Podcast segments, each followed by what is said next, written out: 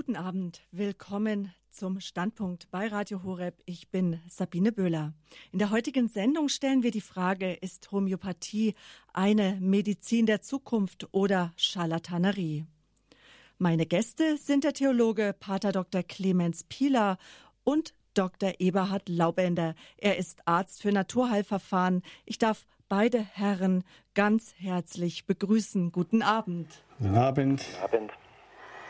Die Homöopathie, liebe Zuhörer, gehörte heute zur populärsten alternativen Heilmethode. Begründer war der Arzt Dr. Samuel Hahnemann. Homöopathische Mittel können in jeder Apotheke rezeptfrei gekauft werden. Sie haben keine langen Beipackzettel, die die Nebenwirkungen aufzählen. Sie sind preiswert und, wie es scheint, von jedermann leicht anwendbar. Erfahrungsmediziner haben festgestellt, dass sie wirken, die homöopathischen Mittel. Patienten, die in der Schulmedizin keine Hilfe mehr finden, sind von Homöopathen mit großem Erfolg geheilt worden. Besonders chronisch Kranke erfahren Linderung durch die Homöopathie und auch Kinder sprechen sehr gut auf homöopathische Mittel, man könnte auch sagen auf die Stoffe an. So ein Stoff kann eine Heilpflanze sein, ein Mineral, ein Bakterium oder sogar Quecksilber. Viele völlig unterschiedliche Stoffe gibt es als homöopathische Mittel. Die Homöopathie beruht auf dem Prinzip, dass ein Stoff die Krankheit heilen kann, die der Stoff auch erzeugen kann. Man könnte auch sagen, jeder Stoff hat ein Doppelgesicht. Er ist Arznei und Gift zugleich. Daher kommt auch der Name Homöopathie. Homo heißt gleichartig und Pathos bedeutet so viel wie Leid, Krankheit. Ähnliches wird durch Ähnliches geheilt, so wird die Homöopathie auch umschrieben. Ja, so weit, so gut. Da gibt es noch die andere Seite der Homöopathie. Die Gegner, Ärzte, Wissenschaftler und Theologen, die das Heilungskonzept Hahnemanns in Frage stellen. Angeführt werden Studien, die die Wirksamkeit nicht hundertprozentig nachweisen können und Risiken wie zum Beispiel Vergiftungserscheinigung, Schädigung des Erbgutes oder Begünstigung von Krebserkrankungen. Homöopathie, so sagen die Theologen, könnte eine Eingangspforte zum Gedankengut der Esoterik des New Age sein. Kritiker sagen, dass rein naturwissenschaftlich gesehen die homöopathischen Mittel unmöglich wirken können, denn durch die astronomisch hohen Verdünnungen ist von der Ursubstanz, also dem Ursprungsstoff, kein einziges Molekül mehr enthalten. Der Begründer der Homöopathie sagt, desto höher die Verdünnung, desto stärker die Wirksamkeit. Warum? Hahnemann sieht einen Stoff nicht als tote Substanz, sondern als dynamisch geistige Kraft an. Diese Kraft wird durch Verdünnen und Verschütteln auf einen Trägerstoff übertragen, wie zum Beispiel die Zuckerkügelchen. Und diese Kügelchen, in der Fachsprache heißt sie Globuli, wirken auf unsere Lebenskraft. Denn das Wesen jeder Erkrankung ist eine Verstimmung der Lebenskraft, so Hahnemann. Also ist die Frage, auf welchem Krankheitskonzept baut sich die Homöopathie auf? Wer war Samuel Hahnemann? Was hat er nun genau entdeckt? Wie war sein weltanschaulicher Hintergrund? Was sagt die Wissenschaft heute zu seiner Erfindung? Und wovor warnen denn jetzt nun die Kritiker? Eingeladen haben wir einen fest im christlichen Glauben stehenden Arzt, der mit Homöopathie arbeitet, der sogar selbst homöopathische Mittel entwickelt hat. Dr. Dr. Eberhard Laubender. Er ist Facharzt für Allgemeinmedizin und Naturheilverfahren. Außerdem promovierter Zahnmediziner. Neben einem Homöopathen wollen wir noch eine Stimme hören, die sich eher nachdenklich kritisch zur Homöopathie äußert. Der Theologe Dr. Clemens Pieler hat in seiner Doktorarbeit 2004 die Homöopathie hinsichtlich ihrer religiösen Sprache und Symbolik untersucht. Mit diesen beiden Herren werde ich mich die nächste Stunde unterhalten, bis wir uns gegen 21 Uhr von den Münchnern Hörern auf der 92.4 verabschieden. Im Lauf der zweiten Stunde wird Pfarrer Richard Kocher, der Programmverantwortliche unseres Radios, zu Wort kommen. Er soll bei der Frage helfen, wie wir als Christen mit der uns überlassenen Eigenverantwortlichkeit in Bezug auf die Homöopathie umzugehen haben. Für die Hörer, die unsere Standpunktsendung kennen und sich gerne wie gewohnt heute zu Wort melden möchten, hier der Hinweis, dass wir die Sendung bereits am Samstag wegen der Fußball-Weltmeisterschaft aufgezeichnet haben. Kommen wir zurück zum Thema und zu den Gästen. Ist Homöopathie eine Medizin der Zukunft oder Scharlatanerie? Herr Dr. Laubender, Sie sind in Kochel am See in eigener Praxis tätig und beschäftigen sich jetzt schon seit mehr als 20 Jahren mit dem Vermächtnis Samuel Hahnemanns. Wie sind Sie denn zur Homöopathie gekommen? Ja, zunächst beschäftige ich mich eigentlich viel länger mit der Homöopathie. Ich bin zur Homöopathie viel früher gestoßen, nämlich in meiner Ausbildung für Naturheilverfahren. Zwangsläufig kommt man hier mit Homöopathie in Kontakt und es ist dann so, dass man die Homöopathie zunächst nicht versteht. Das war auch für mich so der Fall. Ich habe mich zunächst mit anderen naturheilkundlichen Möglichkeiten beschäftigt, also mit der Diätetik, mit der Kneipschen Lehre, mit Neuraltherapie und verschiedenen anderen Verfahren. Und die Homöopathie habe ich auch gelernt. Und in den Homöopathiekursen ist mir das genauso wie jedem anderen auch ergangen, dass ich mit diesen enormen Verdünnungen nichts anfangen konnte. Und dieses Selbstbewusstsein, welches die Homöopathen ausgestrahlt haben, war mir vollkommen fremd.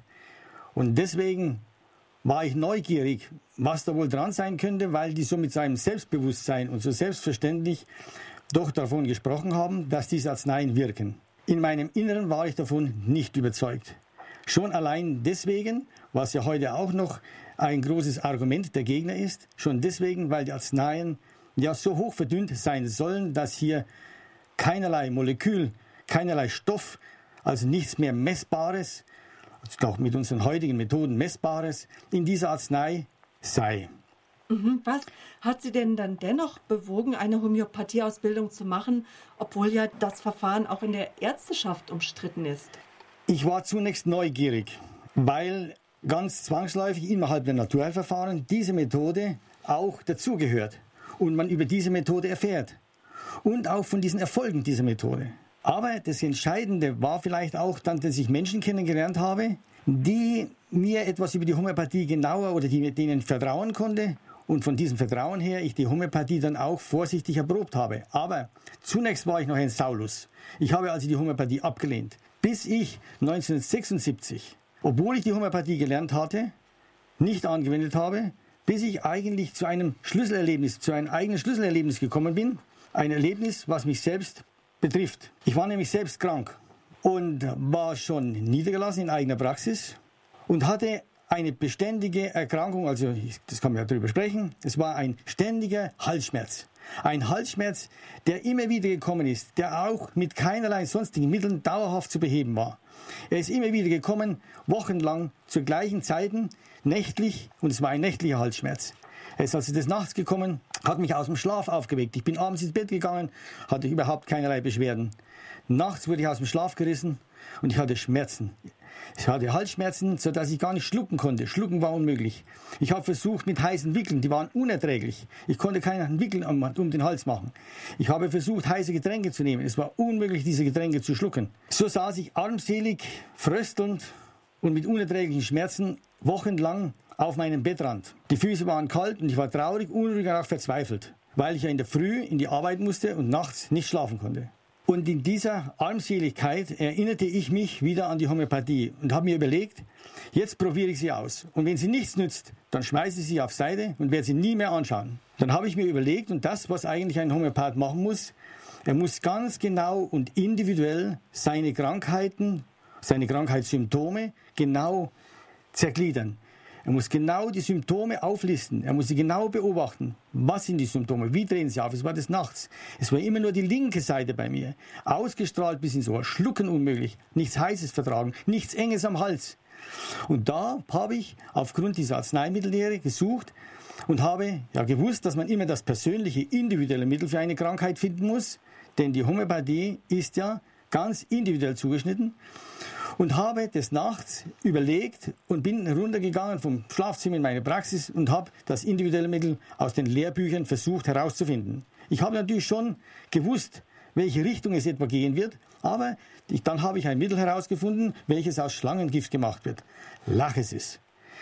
Ich habe in dieser Verzweiflung, ohne überhaupt auf eine Linderung zu hoffen, dieses Mittel genommen und zwar eben in dieser Verdünnung, wo eigentlich Homöopathie nichts mehr drin ist, wo man als Kritiker glaubt, das wirkt ja sowieso nicht. Ich habe es nämlich in einer Verdünnung genommen, die jenseits dieser Loschmidtschen Zahl, die ja, vielleicht sprechen wir noch drüber, liegt, nämlich als C30, also verdünnt 1 zu 10 mit 30 Nullen hinten dran. Können Sie sich das vorstellen? Danke erstmal soweit.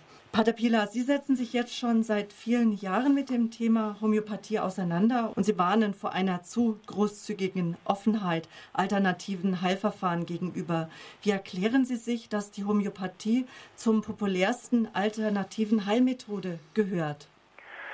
Nun, ich denke zunächst einmal, dass das auch mit dem Nimbus zusammenhängt, der die Homöopathie heute umgibt und die auch, äh, der auch medienwirksam in die Gesellschaft getragen worden ist. Homöopathie gilt heute so im Volksmund als die nur gute Medizin, natürlich, sanft, ohne Nebenwirkungen, die im Gegensatz zur, man könnte es fast sagen, bösen Schulmedizin gestellt wird, die mit der harten Chemie arbeitet, mit Bombern und so.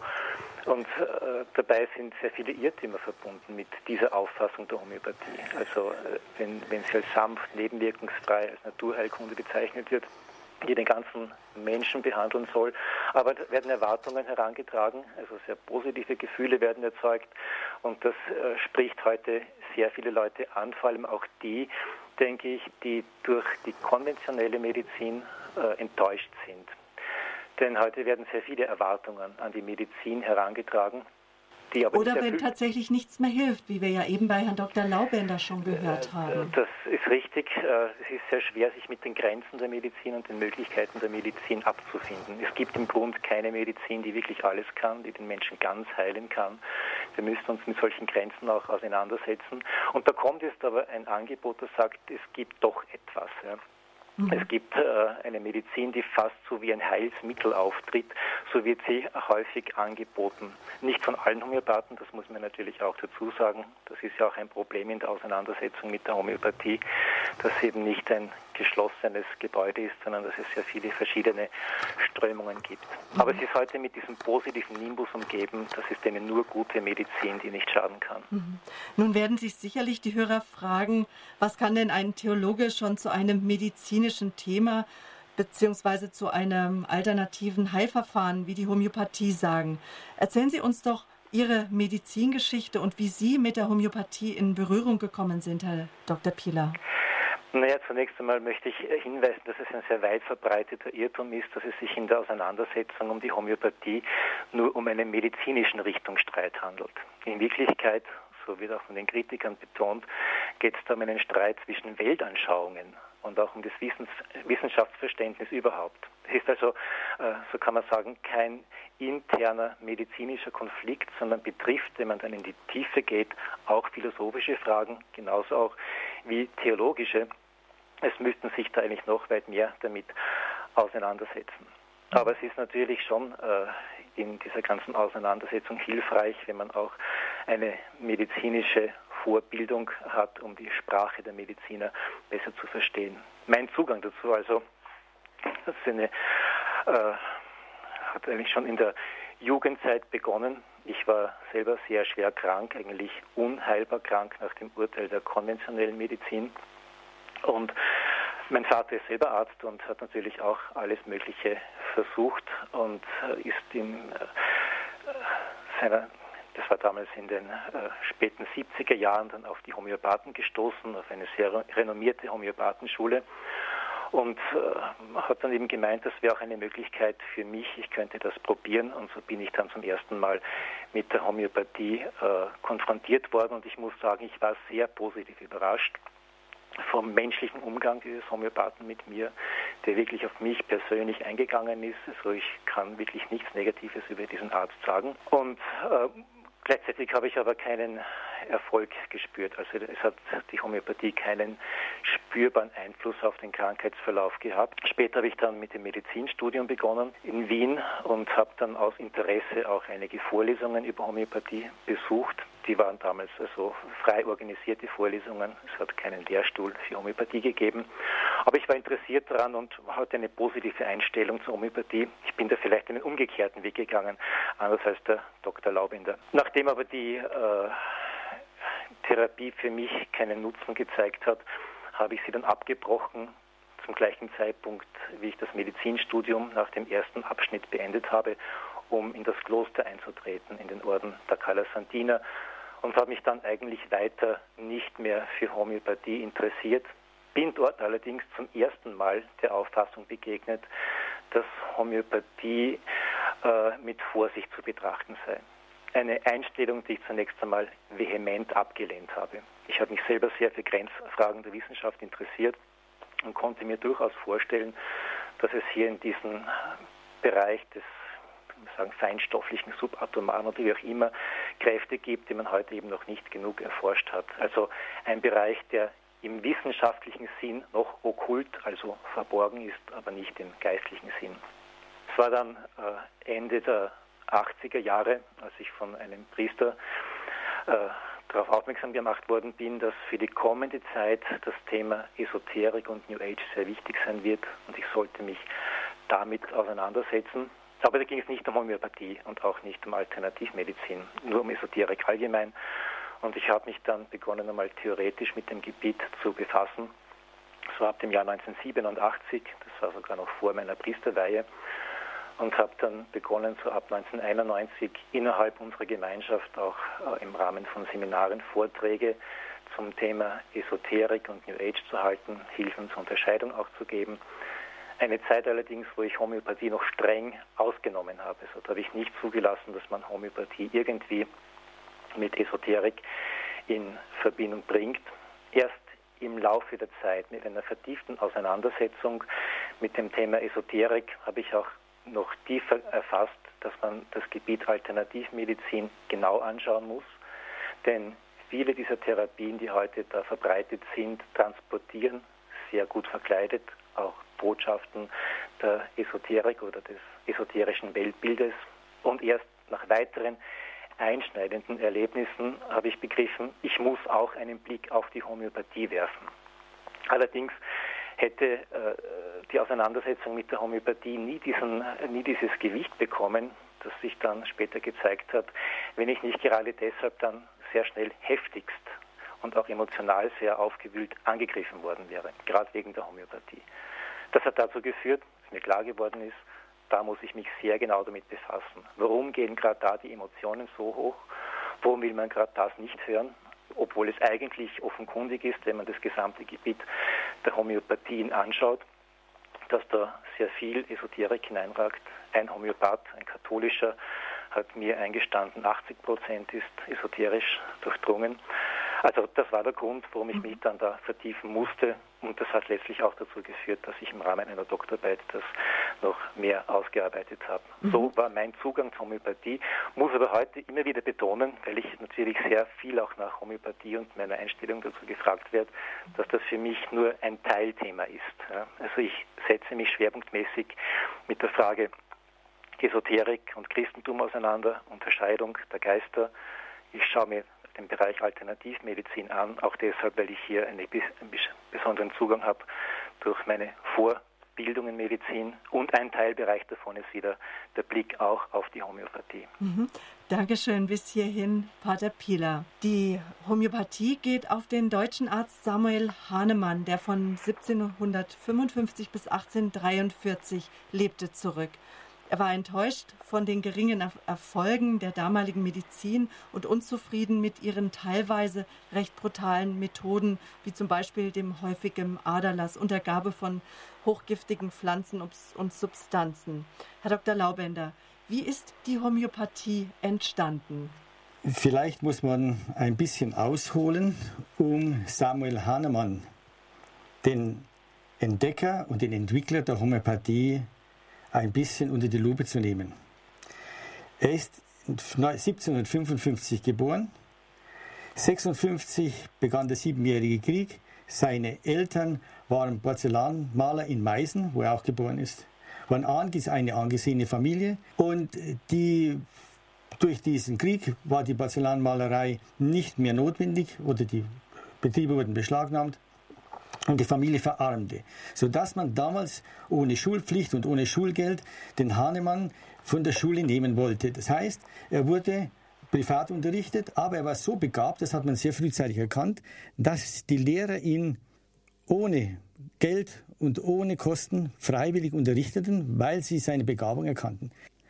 Also, dieser Mann war sehr begabt und mit 20 Jahren mit 22 Jahren hat man ihn sehr gefördert. In dieser Zeit, wo man ihn gefördert hat, wurde er von einer Klinik, von einem Arzt, der ihn dort, Chefarzt, der ihn dort sehr äh, gut befunden hat, wurde er zum Verwalter nach Siebenbürgen als hm, Hausarzt und vielleicht Bibliothekar, so etwas in dieser Art, wurde er zu ihm geschickt und hat ihn dort betreut zwei Jahre. In dieser Zeit, dieser Verwalter oder Gouverneur von Siebenbürgen war Freimaurer. Und in dieser Zeit ist auch Hahnemann Freimaurer geworden. Das ist ganz klar, diese Beziehung hat ihn dazu eigentlich gebracht. Mit 24 ist er Doktor der Medizin geworden, hat mit 27 geheiratet. Im Übrigen in seinem Leben hat er zehn Kinder erzogen, also er hat mit dieser Frau Henriette zehn Kinder gehabt. Und er war sehr, sehr kritisch damals dieser Medizin gegenüber, auch weil er an seinen eigenen Kindern ja die Hilflosigkeit der Medizin gesehen hat. Man muss erkennen, dass damals die Medizin in einem auch nach den Erkenntnissen eines aufgeschlossenen und kritischen Denkers sehr desolat war. Man hat überhaupt keine klare Richtung. Man hat zum Beispiel Aderlass bis zum Tod gemacht. Da gibt es dieses Beispiel, wo Hahnemann sich an die Öffentlichkeit gewandt hat, als 1792 der österreichische Kaiser Leopold II. schwer krank war mit einem Unterbauchbeschwerden und einem gespannten Leib mit hohem Fieber in die, ins Krankenhaus gekommen ist. Und man hat ihm, sein Leibarzt, man hat ihm dort einfach Aderlässe gemacht, mehrere hintereinander, vier Aderlässe und daran ist er auch gestorben. Das heißt, innerhalb von ein paar Tagen war er verstorben und Hahnemann hat das zum Anlass genommen, um in die Öffentlichkeit zu gehen. Er hat gesagt, wie kann man eine Methode, die beim ersten Mal nichts hilft, wieder anwenden und wieder anwenden, bis der Mensch tot ist. Und diese öffentliche Kritik hat natürlich auch Aufsehen erregt. Hahnemann war damit noch mehr bekannt und vor allem auch als Kritiker in der Ärzteschaft bekannt. Aber Hahnemann hat eben aus seinem nicht-Einverständnis mit dieser etwas planlosen Medizin versucht, andere Wege zu finden. Er hat Diätetik gemacht, das heißt etwas, was wir heute noch machen. Und sein Forschungsdrang hat ihn in die Chemie geführt. Er hat ein, ein Apothekerlexikon geschrieben mit über 1000 Seiten. Also er hat in allen Gebieten dieser Chemie und Medizin sich betätigt und hat auch dann zehn Jahre an der Universität Leipzig gelehrt da war er natürlich, weil er über die Medizin etwas kritisch war und da war er sicherlich unter den Kollegen nicht so sehr gern gesehen. Aber er hat sich nicht beirren lassen und hat bei einem Übersetzung eines Buches in eine andere Sprache, hat er von einem schottischen ähm, Professor namens Cullen, hat er die Geschichte der China-Rinde, das war damals, die China-Rinde war damals eine sehr populäre Medizin, weil man sie eingesetzt hat bei der Malaria-Bekämpfung. Und Hahnemann hat ja in der, seiner Kenntnis der medizinischen Literatur gewusst, dass möglicherweise die China-Rinde, der man die, eine Wirkung auf den Magen zugesprochen hat, aber nicht auf die, den, das Wesen dieser Krankheit, hat, der ist der Meinung gewesen, das muss was anderes sein. Und hat selbst diese China-Rinde, das ist der, der bekannte Versuch, diese China-Rinde in seinem gesunden Zustand eingenommen. Und er hat plötzlich durch das Einnahme dieser China-Rinde Symptome bekommen, also Krankheitsbeschwerden. Er hat also Herzklopfen, Kopfklopfen, roten Kopf bekommen, Benommenheit, Kreislaufbeschwerden. Alles das hat Hahnemann bekommen und dann hat er festgestellt, wenn er das wieder abgesetzt hat, wieder aufgehört hat mit der Einnahme, ist es wieder verschwunden. Und es ist immer Fieber aufgetaucht. Fieber ähnlich in diesem Wechselspiel wie bei der Malaria. Also hat Hahnemann diese Erkenntnis gehabt, die man eigentlich schon früher in der Medizin hatte. Also auch Hippokrates hatte schon dieses Prinzip der Ähnlichkeit entdeckt und beschrieben. Aber Hahnemann war der Erste, der sozusagen sich das vorgenommen hat, das genau zu klären, dieses Phänomen. Und er hat es wieder versucht und jedes Mal, wenn er das eingenommen hat, hat er festgestellt, dass die gleichen Symptome immer wieder gekommen sind. Und das war für ihn der Anlass, das war für ihn sozusagen der springende Punkt, dass er weiterhin andere Arzneimittel oder andere Natursäfte oder andere Medizinen ausprobiert hat und dann damit an die Öffentlichkeit gegangen ist. Und 19, 1796 hat er beschrieben, eine Krankheit, die kann dadurch geheilt werden, wenn das individuelle Mittel gefunden wird. Das heißt, wenn man jetzt wie im China-Versuch diese Arznei ihre individuellen Symptome, die sie im, am gesunden Menschen erzeugt, wenn man die genau deckungsgleich bringt mit der Erkrankung, dann wird dieses Phänomen der Erkrankung ausgelöscht. Das war die eigentliche Entdeckung und das hat Hahnemann beschrieben 1796 mit der Veröffentlichung. Ähnliches werde durch Ähnliches geheilt, ein neues Prinzip. Im Internetlexikon Wikipedia, Herr Dr. Laubender, ist zu lesen, dass Hahnemanns Selbstversuch mit China-Rinde als nutzlos gilt, da das nicht nachvollziehbar, also nicht reproduzierbar ist, also nicht wiederholbar ist. Weiter heißt es, dass Hahnemann möglicherweise eine allergische Reaktion auf die China-Rinde zeigte und somit der ganze Ansatz der Homöopathie auf einem Irrtum beruht. Was sagen also, Sie denn zu dieser Aussage? Da, also da gibt es überhaupt keinen gängigen und einschlägigen Beweis, denn Hahnemann hat es ja selbst mehrfach beschrieben, diesen Versuch, und hat dann das mit anderen Arzneien ebenfalls wieder gezeigt, dass dieses Prinzip funktioniert. Ich glaube, das ist etwas, was nicht so ganz stimmt, was Hahnemann meint, er wäre Allergiker gewesen. Es kann ja, oder es hat ja niemand stichhaltig zeigen können.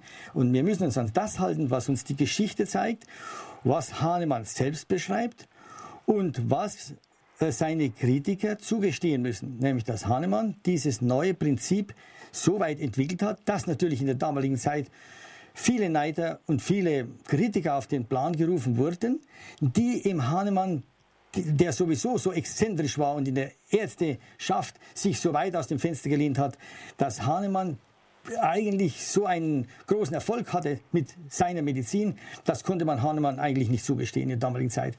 Und aus dieser Ecke kommen auch diese dass er möglicherweise eine Allergie hatte. Es ist nirgendwo beschrieben. Hahnemann beschreibt diesen Versuch und geht immer wieder auf diesen ersten Versuch selbst zurück. Also ich glaube, da ist nichts dran. Mhm. Fragen wir Pater Pila.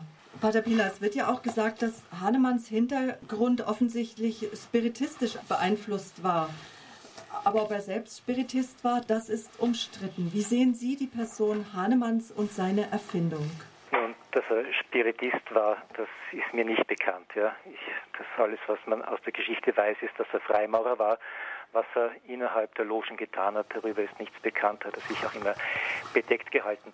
Trotzdem äh, halte ich es sehr wichtig, dass man sich die Person des Gründers der Homöopathie auch genau anschaut.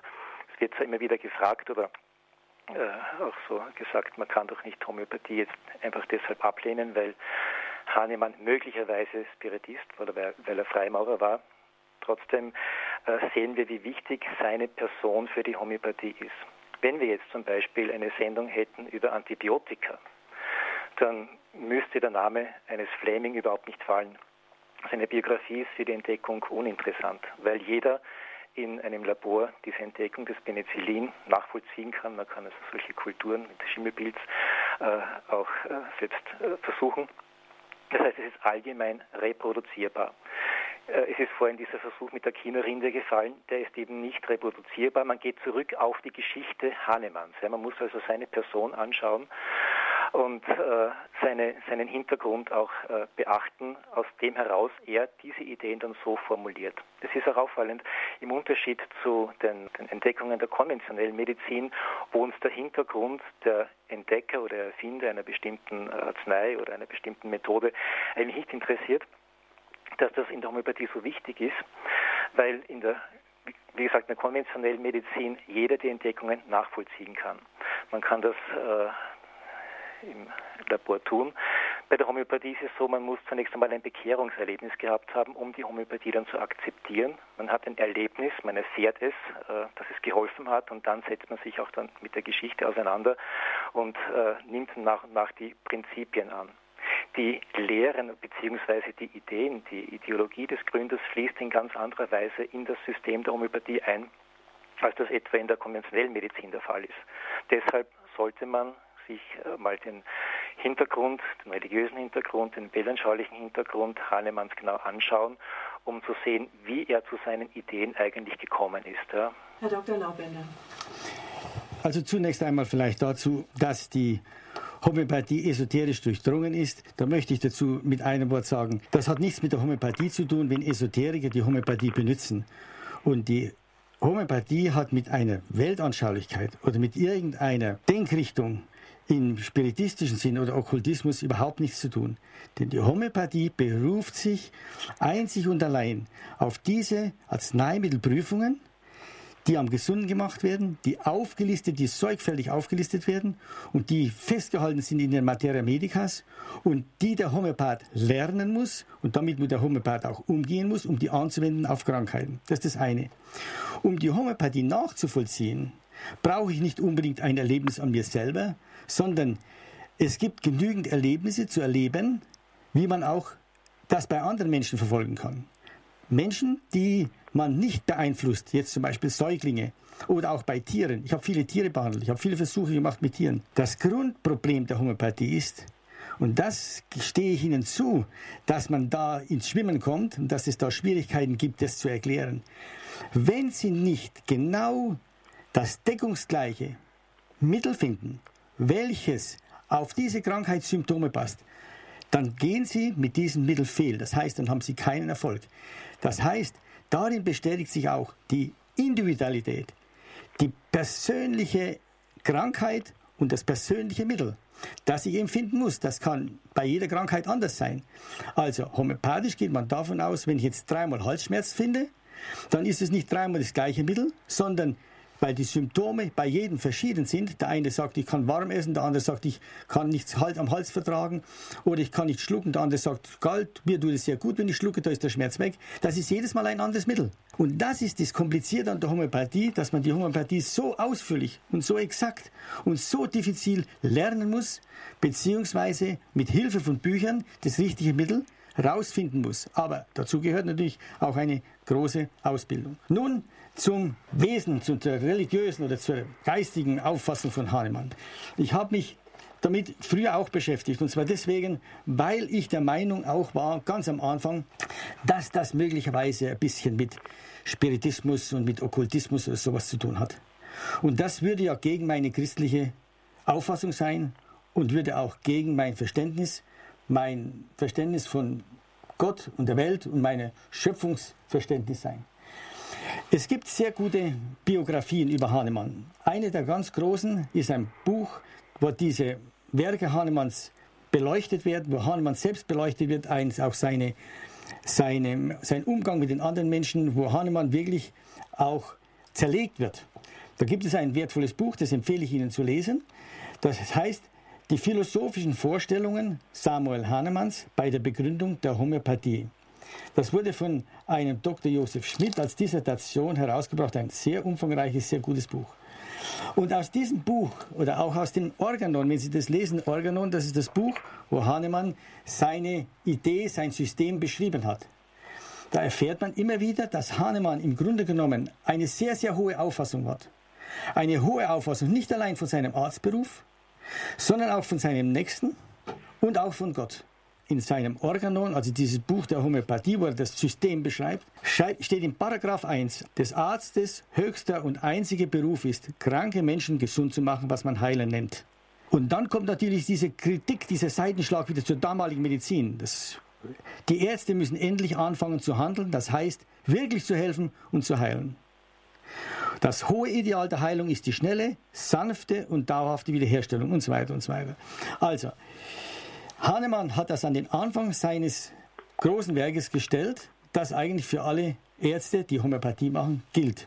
Hahnemann hat zum Beispiel auch, das wissen wir aus vielen Veröffentlichungen, ein Bild wiedergegeben seines Gottesverständnisses. Hahnemann zum Beispiel sieht zunächst die ganze Menschheit, die Tier- und Pflanzenwelt als Ganzes und die mannigfaltige Natur.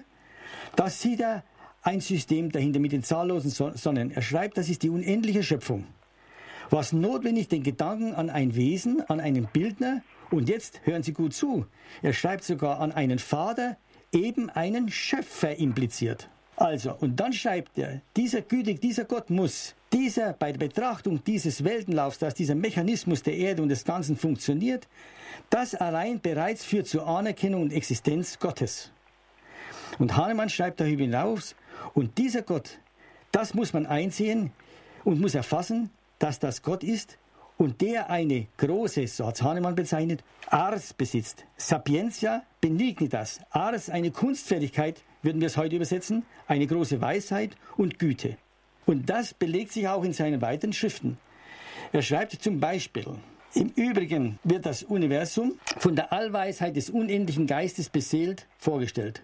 Wobei die Medizin, wenn sie nach Hahnemann, so wie sie nach Hahnemann vorgestellt wird, angewandt wird, kann diese Medizin zur Ehre Gottes gelangen. Hahnemann schreibt zum Beispiel über die Krankheit, sein Verständnis zur Krankheit, seine Beziehung des Menschen in dieser Krankheit und seine Beziehung zur Schöpfung. Er schreibt wörtlich, der Allgütige wusste wohl, als er den Krankheiten erlaubte, seine Kinder zu verletzen. Auch eine, er musste eine Kenntnis deponiert haben, wodurch jene Peiniger vermindert und vertilgt werden könnten. Auf die Arzneikunde bezogen, musste uns der weise und gütige Schöpfer dementsprechend einen deutlichen Weg zeigen, so viel Kenntnis von Krankheiten zu erlangen, als zur Anpassung der sie zu besiegen fähigen Heilmittel zureicht. Den Gedanken, dass die Heilkunst vielleicht ihrer Natur nach überhaupt keiner Gewissheit fähig ist, weist Hahnemann schließlich als Gotteslästerung zurück. Er schreibt, es ist ein Gott, ein guter Gott, die Güte und Weisheit selbst. Und ebenso gewiss muss es sein, durch ihn erschaffen, einen Weg geben, auf dem sich Krankheiten im richtigen Gesichtspunkt ansehen und mit Gewissheit heilen lassen. Der Arzt, schreibt er, ist ein Priester am Altar der erhabenen Gottheit.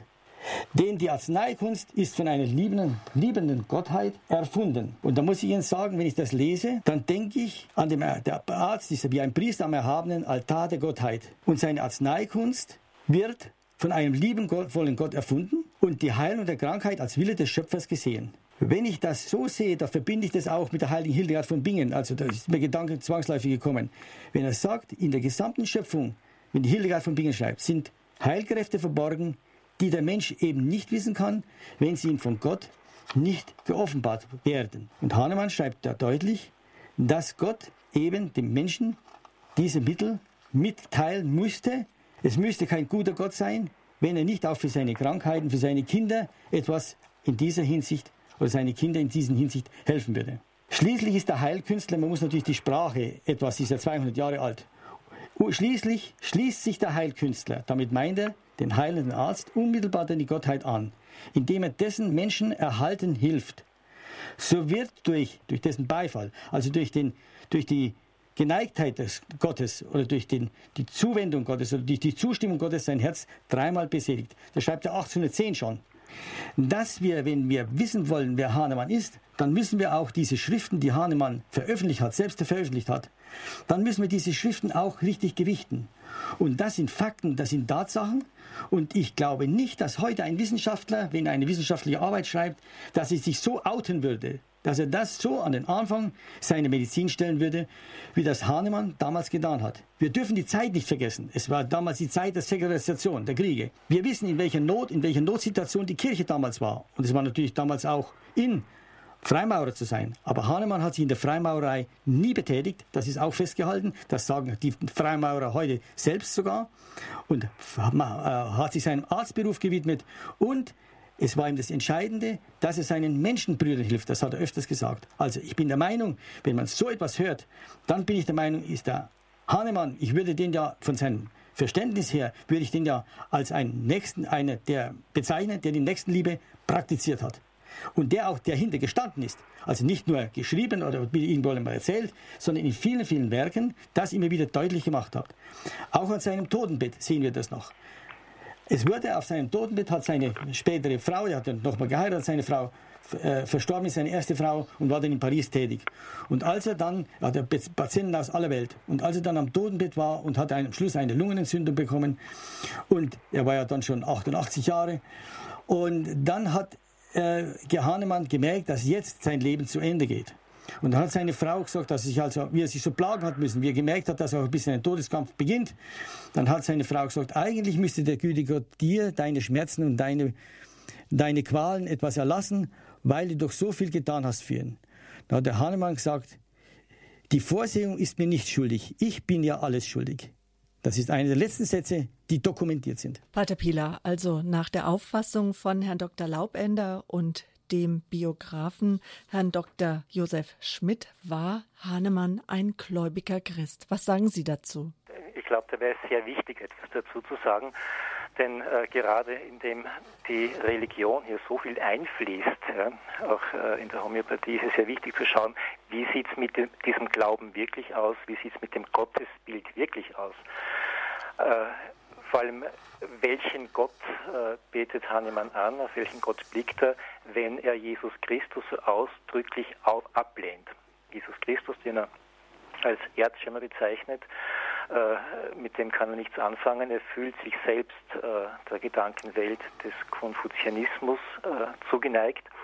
Das heißt, Hahnemann äh, glaubt an Gott, aber er glaubt nicht an den christlichen Gott, er glaubt nicht an den christlichen Vatergott, zu dem wir nur durch Jesus Christus Zugang haben. Das heißt, ich muss also auch diese religiösen Aussagen sehr genau unter die Lupe nehmen und dann sehen, wie wirkt sich das auf die Homöopathie und auf das Gesamtkonzept seiner Therapie aus. Und das hat nämlich einen Einfluss.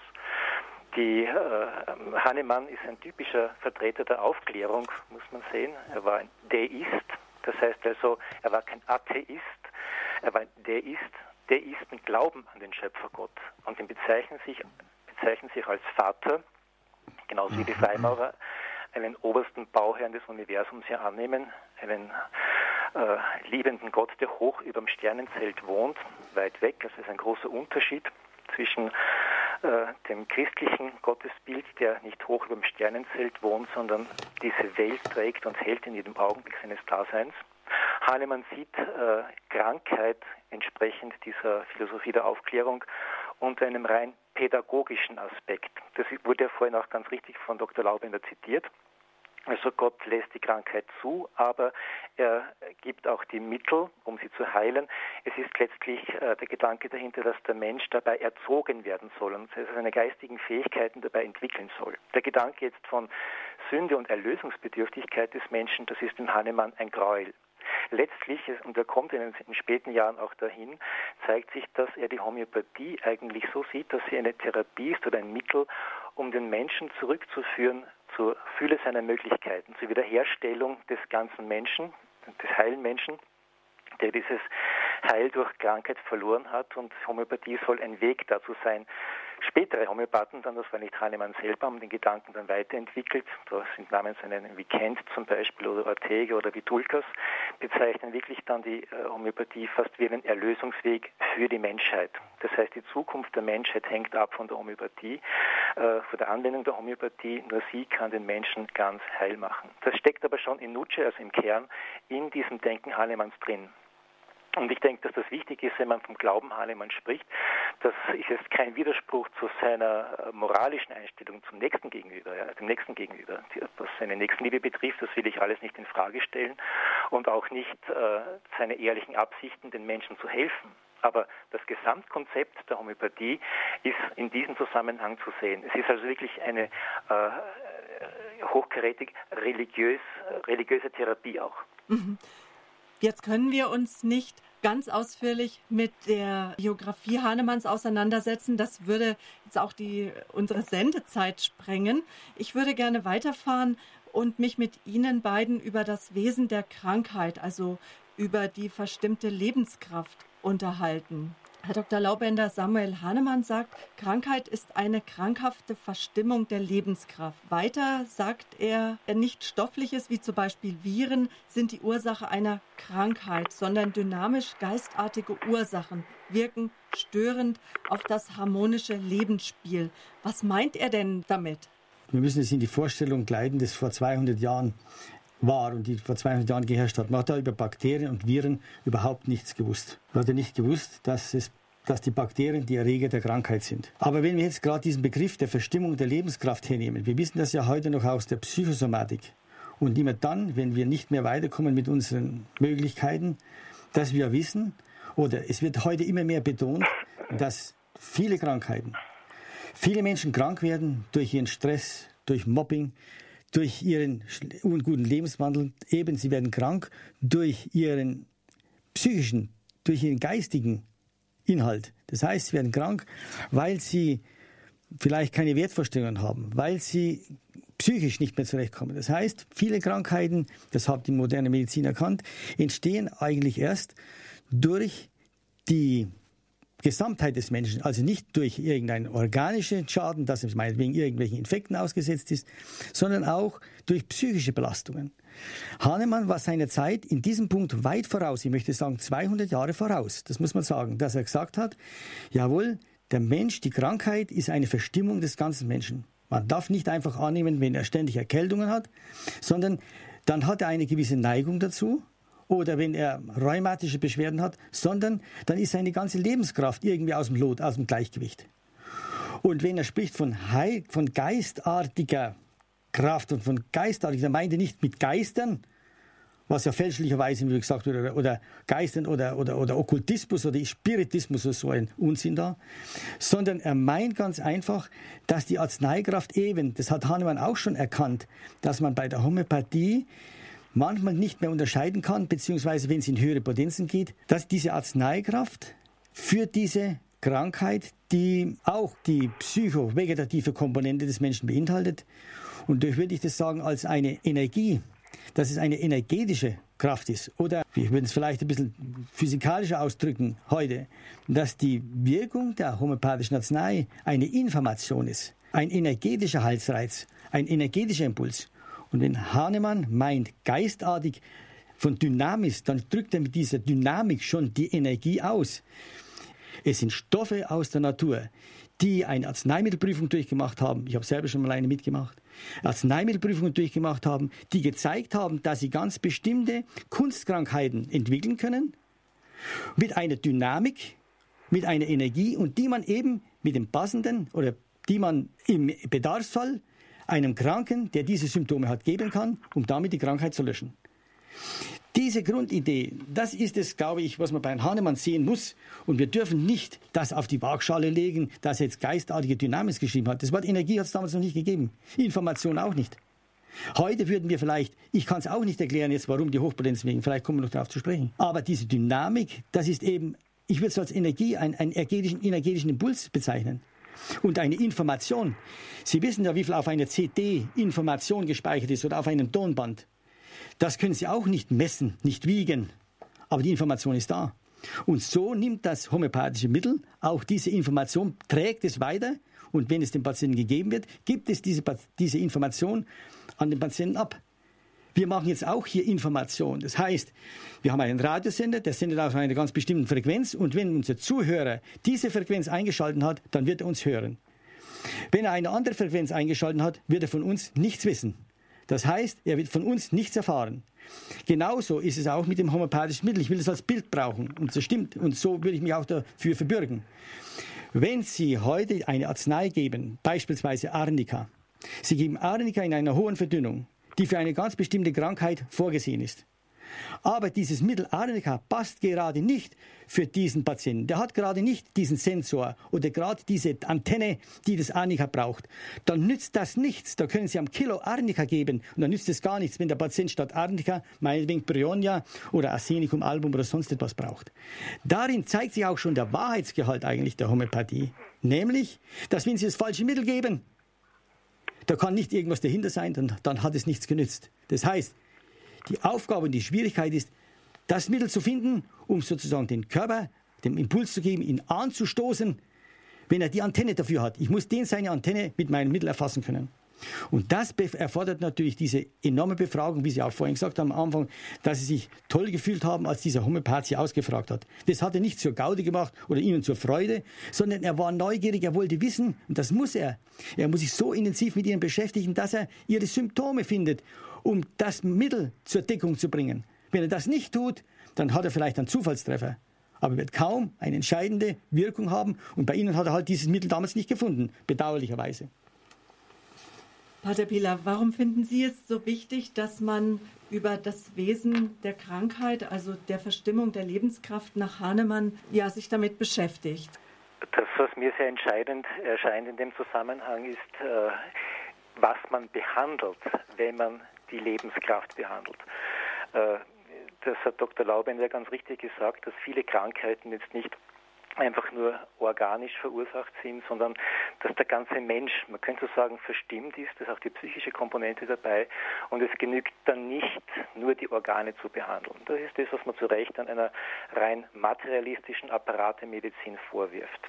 Aber zu fragen ist dann, ist dann wirklich äh, das eine Antwort, wenn man jetzt den Menschen als Ganzen betrachtet und dann was auch positiv ist, ja, eine ausführliche Anamnese vornimmt, mit dem Menschen spricht, fragt, was ist das für ein Mensch, eingeht auf diese Gesamtheit dieser Person und als Antwort dann zur Therapie eine Arznei gibt. Diesem jemand gibt man ein Etwas. Da zeigt sich dann, dass die äh, Homöopathie gar keine wirkliche Alternative zur materialistischen Medizin ist, sondern eigentlich sogar so etwas wie ein Supermaterialismus, weil auch noch diese Ebene der Lebenskraft, also des Individuums, des Personkerns des Menschen auf die Ebene des Mechanischen gezogen wird. Und äh, da muss man einmal äh, sehen, also eine Alternative, eine echte alternative Medizin oder eine Komplementärmedizin viel besser, eine Ergänzung, berücksichtigt, dass der Mensch, der krank ist, also vielleicht am Leib krank ist, etwas braucht, Medikamente, eine Therapie, aber auch Begegnung, Gespräch. Ein Homöopath hat sogar gesagt, also, äh, der seine Homöopathie personotrope Medizin nennt, das, wofür die Psychotherapie das Gespräch hat, hat die Homöopathie die Arznei. Und das finde ich gefährlich, ja? Diese, äh, dieses äh, Herunternivellieren des personalen, individuellen auf den äh, Begriff des energetischen. Lebenskraft. Ja. Der Begriff Lebenskraft hat ja eine sehr starke religiöse Bedeutung und kommt eigentlich aus der Bibel und ist kein physikalischer Begriff und auch kein energetischer Begriff und darf niemals in diese Richtung hin gezerrt werden. Äh, das Wort, äh, der Begriff kommt aus dem Psalm 27, Vers 1. Gott ist die Kraft meines Lebens. Und das war etwa um die Zeit Hahnemanns, da ist dieser Begriff in die Medizin gerutscht, und zwar aus der Luther-Übersetzung, Gott ist meines Lebens Kraft. Hahnemann war nicht der Einzige und nicht der Erste, der eine vitalistische Therapierichtung begründet hat. Das war zur Zeit der romantischen Medizin ja sehr weit verbreitet. Man hat über die Existenz einer Lebenskraft äh, spekuliert. Und da sieht man, dass der aus dem Bereich des Religiösen kommt. Wir müssen aber fragen jetzt vom christlichen Standpunkt her, was verstehen wir unter Lebenskraft, auch unter dem, was den Menschen zum Individuum und zur Person macht. Individuum, das Unteilbare, Person, das Geheimnis, das immaterielle, unfassbare Geheimnis, das diesen Menschen zu diesem Menschen macht. Und da ist die Antwort unseres Glaubens, unser Le das Geheimnis des Lebens kommt von Gott, ist jeden Augenblick ein Geschenk, das ich nicht fassen kann. Das Lebensprinzip im Menschen, das wir auch Lebenskraft nennen können, ist kein Begriff der, der, der Naturwissenschaft, das ist ein religiöser Begriff, ein theologischer Begriff, kann nicht mechanisch, methodisch behandelt werden. Also hier äh, zeigt sich die Homöopathie als ein extremer Reduktionismus. Es reduziert den Menschen auf ein energetisches Geschehen und zwar auch was das Personale betrifft. Der Homöopath, der fragt sehr detailliert auch die Geistes- und Gemütssymptome und zwar wirklich auch im Detail, was der Patient zunächst einmal als sehr angenehm empfindet. Ja, ist mir genauso gegangen, auch wie ich behandelt worden bin, dass ich wirklich nach meinen Vorlieben, nach meinen Wünschen, Sehnsüchten, Ängsten, äh, nach, meiner, nach meinem Geschmack gefragt worden bin. Aber das alles soll letztlich der Energie irgendeiner Substanz entsprechen in Ähnlichkeit. Da werde ich als Person mehr oder weniger jetzt äh, herunternivelliert auf ein rein energetisches Geschehen. Der Mensch wird zum Objekt gemacht und zwar in seiner Individualität, in seiner Personalität. Und das entspricht natürlich jetzt eins zu eins der esoterischen Philosophie. Die ist hier jetzt eingekleidet in eine Therapie. Das merkt der Patient zunächst gar nicht. Ja. Wenn er gefragt wird, eben nach, nach seiner nach seiner Person, nach, nach äh, diesen Geistes- und Gemütszuständen. Mir ist es damals aber aufgefallen bei der, äh, bei der Therapie, bei der homöopathischen. Zunächst einmal dieses wirklich angenehme Erleben mit dem Homöopathen, der mir väterlich liebevoll begegnet ist. Es war eine Lehrambulanz in Wien bei einem sehr bekannten Homöopathen und äh, der hat sich also das alles sagen lassen und angeschaut bei mir und dann hat er sich zu den äh, Studenten gedreht, die da jetzt äh, Homöopathie studiert haben. Und sehen Sie, das ist Acetum sowieso. Ja? Und da ist mir damals schon ein kalter Schauer über den Rücken gelaufen. ich bin Acetum, ich weiß nicht mehr, welche, welche Säure er genannt hat. Ja. Aber da wurde ich als Mensch verglichen dann mit seiner Substanz. Man regt sich heute oft auf über die Schulmediziner, sogenannten Schulmediziner muss man sagen, wenn sie einen Patienten vorstellen, das ist unser sowieso. Das ist mir auch passiert, dass ich im Krankenhaus bei der, bei der Visite vorgestellt worden bin mit dem Namen meiner Krankheit. Aber was ist der Unterschied, wenn ein Homöopath sagt, das ist ein pulsatiler Mädchen oder eine Lachesisfrau? Wir sehen also hier, äh, dass die Homöopathie in diesem Sinn gar keine wirkliche Alternative zu einem mechanistischen oder materialistischen Weltbild bietet. Und wie gesagt, Lebenskraft, das Lebensprinzip im Menschen ist immateriell, ist äh, nicht energetisch, ist auch nicht mit irgendeiner materiellen Kraft zu vergleichen. Es bleibt geheimnisvoll, unantastbar im eigentlichen Sinn. Man kann sie nicht behandeln. Auch das Personale im Menschen kann man nicht behandeln. Da steckt das Wort Hand drinnen.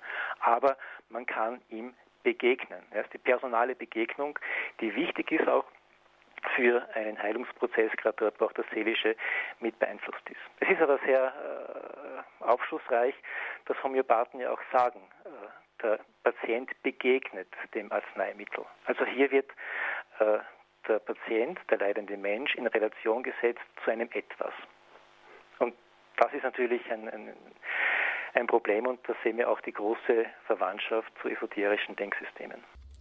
Homöopathie, eine Medizin der Zukunft oder Charlatanerie, das ist heute unser Standpunktthema. Es ist in wenigen Minuten 21 Uhr. Ich möchte mich von all unseren Hörern auf der 92,4 verabschieden. Mein Name ist Sabine Böhler. Sie hören Radio Horeb wieder mit dem Nachtprogramm. Ab 0 Uhr sind Sie dann herzlich zum Rosenkranzgebet eingeladen. In der nächsten Standpunktsendung am kommenden Sonntag begrüßt Sie an dieser Stelle Gabi Fröhlich. Ihr Gast ist der Limburger Bischof Dr. Franz Kamphaus. Sein Thema ist Jesus, Sohn Gottes und der Mensch. Liebe Hörerinnen und Hörer auf der UKW-Frequenz 92.4, möchten Sie die heutige Standpunktsendung gerne zu Ende hören, dann bestellen Sie sich morgen doch einen CD-Mitschnitt bei unserem CD-Dienst. Die Nummer ist die 0700 7525 7520. Oder vielleicht haben Sie ja auch die Möglichkeit, jetzt auf das Internet umzustellen oder Sie hören uns weiter über das Kabel. Ja, und für all unsere Hörer, die uns über Satellit, Internet und Kabel zuhören, geht es gleich weiter in unserem Gespräch über das Thema Homöopathie.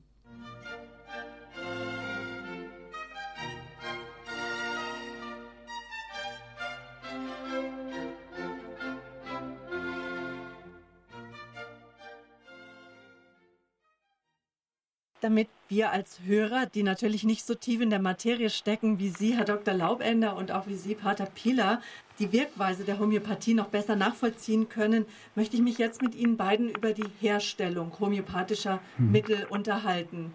Der ein oder andere Hörer ist sicherlich auch schon mit Homöopathie in Verbindung gekommen und weiß, dass es da die, die D, die C, die Q und LM-Potenzen gibt und so mhm. weiter homöopathische Mittel, ob nun Zuckerkügelchen oder auch Globuli genannt, Tabletten, Tropfen, Salben oder Injektionen, die gibt es ja in unterschiedlichsten Verdünnungen. Und diese Verdünnungen, die werden Potenzen genannt. Und da gibt es dann wiederum die Nieder- und Hochpotenzen. Und da tauchen die Buchstaben auf DC, Q bzw. LM. Bleiben wir doch jetzt mal bei der D-Potenz. Das ist ja so eine sogenannte auch Niederpotenz. Wofür steht denn das D, Herr Dr. Laubender? Bevor ich das erkläre, möchte ich vielleicht nur noch andeuten, dass Sie, Herr Pater Pilat, was Sie erwähnt haben, dass es eine psychische, dass die psychischen Symptome und die körperlichen Symptome, dass die vom Homöopathen erfragt werden, dass das natürlich zum Gesamtbild dazugehört, weil man aus der Arzneimittelprüfung weiß, dass der Prüfling nicht nur körperliche Symptome, sondern auch psychische zeigt. Man ist aber nicht daran gebunden, psychische Symptome zu behandeln. Das ist also nicht unbedingt erforderlich. Man kann auch genauso gut rein körperlich, wie ich, wie ich es zum Beispiel bei mir, bei meinem Versuch gemacht habe, nämlich mit meinem Halsschmerz getan habe. Ich will also da das ein bisschen entmythologisieren, dass man hier sich in eine psychische Ebene begibt und das es esoterisch angehaucht sein muss. Dafür kann die Homöopathie nichts, wenn die Esoteriker Homöopathie benutzen. Wenn ich heute einem, ähm, einem Geisterfahrer auf der Autobahn begegne, da kann das Auto auch nichts dafür, dass ein Geisterfahrer, dass jemand dieses Auto zu diesem Zweck benutzt. Deswegen ist das Auto noch lange nicht irgendein Geisterfahrzeug oder irgendein Geisterinstrument. Aber gut, das wird jetzt zu weit führen, weil ich meine, das müsste man noch ein bisschen ausführlicher besprechen, weil es ja nicht notwendig ist, die geistigen Symptome zu besprechen. Aber darin liegt auch diese Möglichkeit, diese große Möglichkeit der Homöopathie, auch psychische, wie wir eingangs erwähnt haben, für den heutigen Menschen psychovegetative Störungen mit zu behandeln. Beispiel, wenn Sie ein Kind haben, das Zahnschmerzen hat, dann hat das Kind zunächst einen Schmerz. Das ist kein psychisches Symptom, auch kein geistiges sondern es ist ein Schmerz und es schreit und es langt sich dahin und es muss gerieben werden und das, der, der, Mund ist rot. Und das, das ist rot, gerötet, die Wange ist rot. Das Kind hat wahnsinnige Schmerzen, hält sich das Ohr, weil es ins Ohr ausstrahlt. Aber was ist das Kind gleichzeitig? Es hat gleichzeitig ein psychisches Symptom. Es ist gereizt, unleidig. Es wird sich nicht von der Mutter einen, einen Meter entfernen. Es ist nur still, wenn es getragen wird. Das ist also ein psychisches Symptom. Das heißt, es verschmelzen diese Symptome, die körperlichen und die psychischen, die sind einfach zusammen, die können einfach in so einem Krankheitsbild oder bei anderen kind Krankheitsbildern mit dazu. Und deswegen ist es so faszinierend, dass wir allein von den körperlichen Symptomen, wenn wir ausgehen, auch das Psychische auch mitlöschen können. Also ich muss jetzt nicht dem Kind seine Bosheit oder sowas mit behandeln oder seine Zornigkeit, sondern ich, äh, ich behandle einfach seinen Schmerz, wenn ich die Symptome genau beachte, dann ist das auch damit erledigt. Könnte also man dann auch sagen, dass homöopathische Mittel guckt dann so wie sozusagen in die Gefühle, in die Emotionen auch eines das Menschen. Das homöopathische Mittel sieht den ganzen Menschen. Das sieht alle, alle Symptome, die auftreten. Und ein Schreien und zornig sein und die Mutter anspucken oder vielleicht auch äh, nur immer ruhig sein, wenn es getragen wird, das Kind, das ist eben auch ein psychisches Symptom. Das lässt sich einfach nicht trennen. Und das homöopathische Mittel hat in seiner Ganzheit, das ist das Faszinierende eigentlich daran, dass das homöopathische Mittel in seiner Ganzheit das behandelt. Und bitte lassen, lassen wir das. Also das, ich habe mich viel damit beschäftigt. Schauen Sie mal ins Internet, da steht von den christlichen Heilpraktikern, da gibt es eine Vereinigung christlicher Heilpraktiker. Die lehnen das genauso ab und sagen genauso, dass es also mit Weltanschauung oder mit Esoterik überhaupt nichts zu tun hat oder mit Okkultismus. Gar nichts. Die Homöopathie ist eine Gesetzmäßigkeit, die sich gründet von dem Arzneimittelversuch, von der Arzneimittelprüfung zum Arzneimittelbild, zu den Symptomen und diese deckungsgleich einfach erfassen muss. Das möchte ich einfach, das, das wird immer nicht betont. Man begibt sich hier in psychische und gibt sich da auf andere Ebenen. Man muss am Wesen der Homöopathie dort bleiben. Dass viele, dass das meinetwegen den Esoterikern oder den New Age-Leuten, dass das denen liegt, die Homöopathie, das mag schon sein. Das mag sein. Ich meine, wir wissen ja auch, die Esoteriker benutzen ja auch die Bibel ganz gern und zitieren die und die New Age. Aber wir wissen doch ganz genau, dass das ebenfalls, deswegen ist doch die Bibel nicht schlecht. Oder deswegen kann man doch nicht die Bibel verwerfen, nur weil diese benutzen oder weil diese so darstellen oder weil diese für ihre Belange missbrauchen. Das, das will ich ihm einfach mal deutlicher vorstellen. Wir wollen die Homöopathie bitte entmythologisieren. Wir wollen ihnen diesen, diesen üble Nachrede, die müssen wir ihnen nehmen. Und Erfahren kann man das eigentlich nur, das ist meine Meinung, nur wenn man viele, viele Jahre praktiziert hat. Ich war oft in Zweifel, ob ich bei der die Homöopathie, aber ich bin heute so fest, fest davon überzeugt, weil man die Homöopathie ohne Glaubensanschauung machen kann und weil man sie vereinbaren kann mit seinem christlichen Denken. Aber Nun wenn Sie das so sagen, Herr Dr. Laubender, da kommt mir so das Gefühl, auch, auch, da, auch Gott, die Tiefe Gottes, können wir nur nachvollziehen, indem wir die Bibel lesen, indem ja. wir uns einfühlen in Jesus ja. Christus. Und ich erinnere mich noch an meine Homöopathieausbildung, wo mir uns gesagt wurde, wir müssen uns einfach gut einlesen und immer wieder lesen, lesen, lesen. Was mir damals schon so erschien, als ob ich mich einlesen muss wie in die Bibel. Ich muss mich eigentlich ständig damit beschäftigen und ich hatte den Eindruck, da entwickelt sich neben mir eine Nebenreligion. Ja, es ist so, es ist ein anderes Denken als in der üblichen Medizin, weil man einfach mit der Homöopathie ist ein anderes Denkprinzip. Dieses Prinzip hat man zwar, wie schon, wie schon erwähnt, bei Hippokrates genommen, also Ähnliches wird durch Ähnliches geheilt und nichts anderes macht die Homöopathie nicht. Aber man muss anders denken, man muss umdenken, man muss zusätzlich anders denken können, wenn ich daran, wenn ich mich daran erinnere, als ich mit der Homöopathie mich am Anfang beschäftigt habe, habe ich gedacht, die lerne ich nie, weil die einfach so vielseitig und so schwer ist, das schaffe ich überhaupt nicht. Das war viel schwerer als die ganze Pharmakologie in meinem Staatsexamen. Aber das liegt eben einfach daran, weil die Natur auch so vielfältig ist, weil man diese vielfältigen Stoffe hat und weil jedes Mittel, weil jedes Mittel so vielfältige und eigenartige Symptome hervorbringt. Und daran muss man sich festhalten. Die Homöopathie, das Mittel, das man hernimmt, das ist ein Geschenk Gottes. Und das ist, glaube ich, auch im Sinn des lieben Gottes, dass man das so gebraucht, wie er uns das zur Verfügung stellt. Ich habe so, so viele Menschen behandelt. Natürlich sage ich nicht jedem, dass ich ein Christ bin. Das wissen die meisten vielleicht nicht. Oder dass ich Katholik bin, praktizierender Katholik. Wenn sie es wissen, macht es auch nichts. Aber ich weiß auch nicht, ob der Chirurg, wo ich in die Klinik gehe, ob der Automechaniker, ob das ein guter Katholik ist oder ein schlechter Katholik, ob der nicht irgendwas vielleicht über mich denkt oder ob irgendwas macht oder so. Das hat doch damit nichts zu tun. Wir müssen das bitte entmythologisieren. Wir müssen das System sehen, das Denkprinzip und daran müssen wir uns halten. Alles andere zählt nicht. Auch wenn manche die Homöopathie vielleicht missbrauchen. Ich habe das schon erwähnt. Man kann alles missbrauchen. Seine Nahrung, das Auto, man kann das Flugzeug missbrauchen. Ich kann fliegen, aber ich kann das Flugzeug nicht steuern. Das heißt, ich will damit sagen, ich verstehe davon zu wenig. Aber ich verstehe was von der Homöopathie und deswegen traue ich mir zu sagen, dass ich mit der Homöopathie umgehen kann. Aber nur aufgrund dieser vielen langen Erfahrung und Praxis, theoretisch allein hätte ich das nie, niemals erfasst, wäre ich nie in der Lage gewesen, da würde ich wahrscheinlich noch am Anfang stehen mit meinen Zweifeln. Also das nur mal dazu. Zu den Potenzen, zu diesen verdünnen Potenzen, die man das nennt. Das sind also zunächst Verdünnungen. Hahnemann hat festgestellt, dass das homöopathische Mittel erst wirkt oder man muss es so quasi erst verdünnen, weil manches Mittel von Haus aus zu stark ist, nehmen wir Belladonna an oder Arsenik und so weiter. Das kann man dem Patienten nicht einfach zur Heilung geben. Aber schulmedizinisch macht man das ja auch. Man verdünnt ein Mittel, eine Substanz, um es dann dem Patienten zu geben. Denken wir daran, dass 1796 als Hahnemann dieses Sibilia, Sibilibus Körende, ähnliches wer durch ähnliches geheilt, veröffentlicht wurde, hat der Sir Alexander Jenner hat die Bockenimpfung gemacht als erstes. Das heißt, er hat einen Stoff von der Kuhbockenlymphe genommen, verdünnt und in feiner Dosis seinen Probanden eingespritzt. Und was hat er erreicht? Das Immunsystem hat geantwortet. Das heißt, er hat erreicht, dass so quasi der Körper eine Antwort gibt und dann immun wird gegen Kuhbocken gegen, oder überhaupt gegen Bocken. Also er hat diese, weil diese eine Verwandtschaft zwischen den Kuhbockenviren und den menschlichen Viren besteht.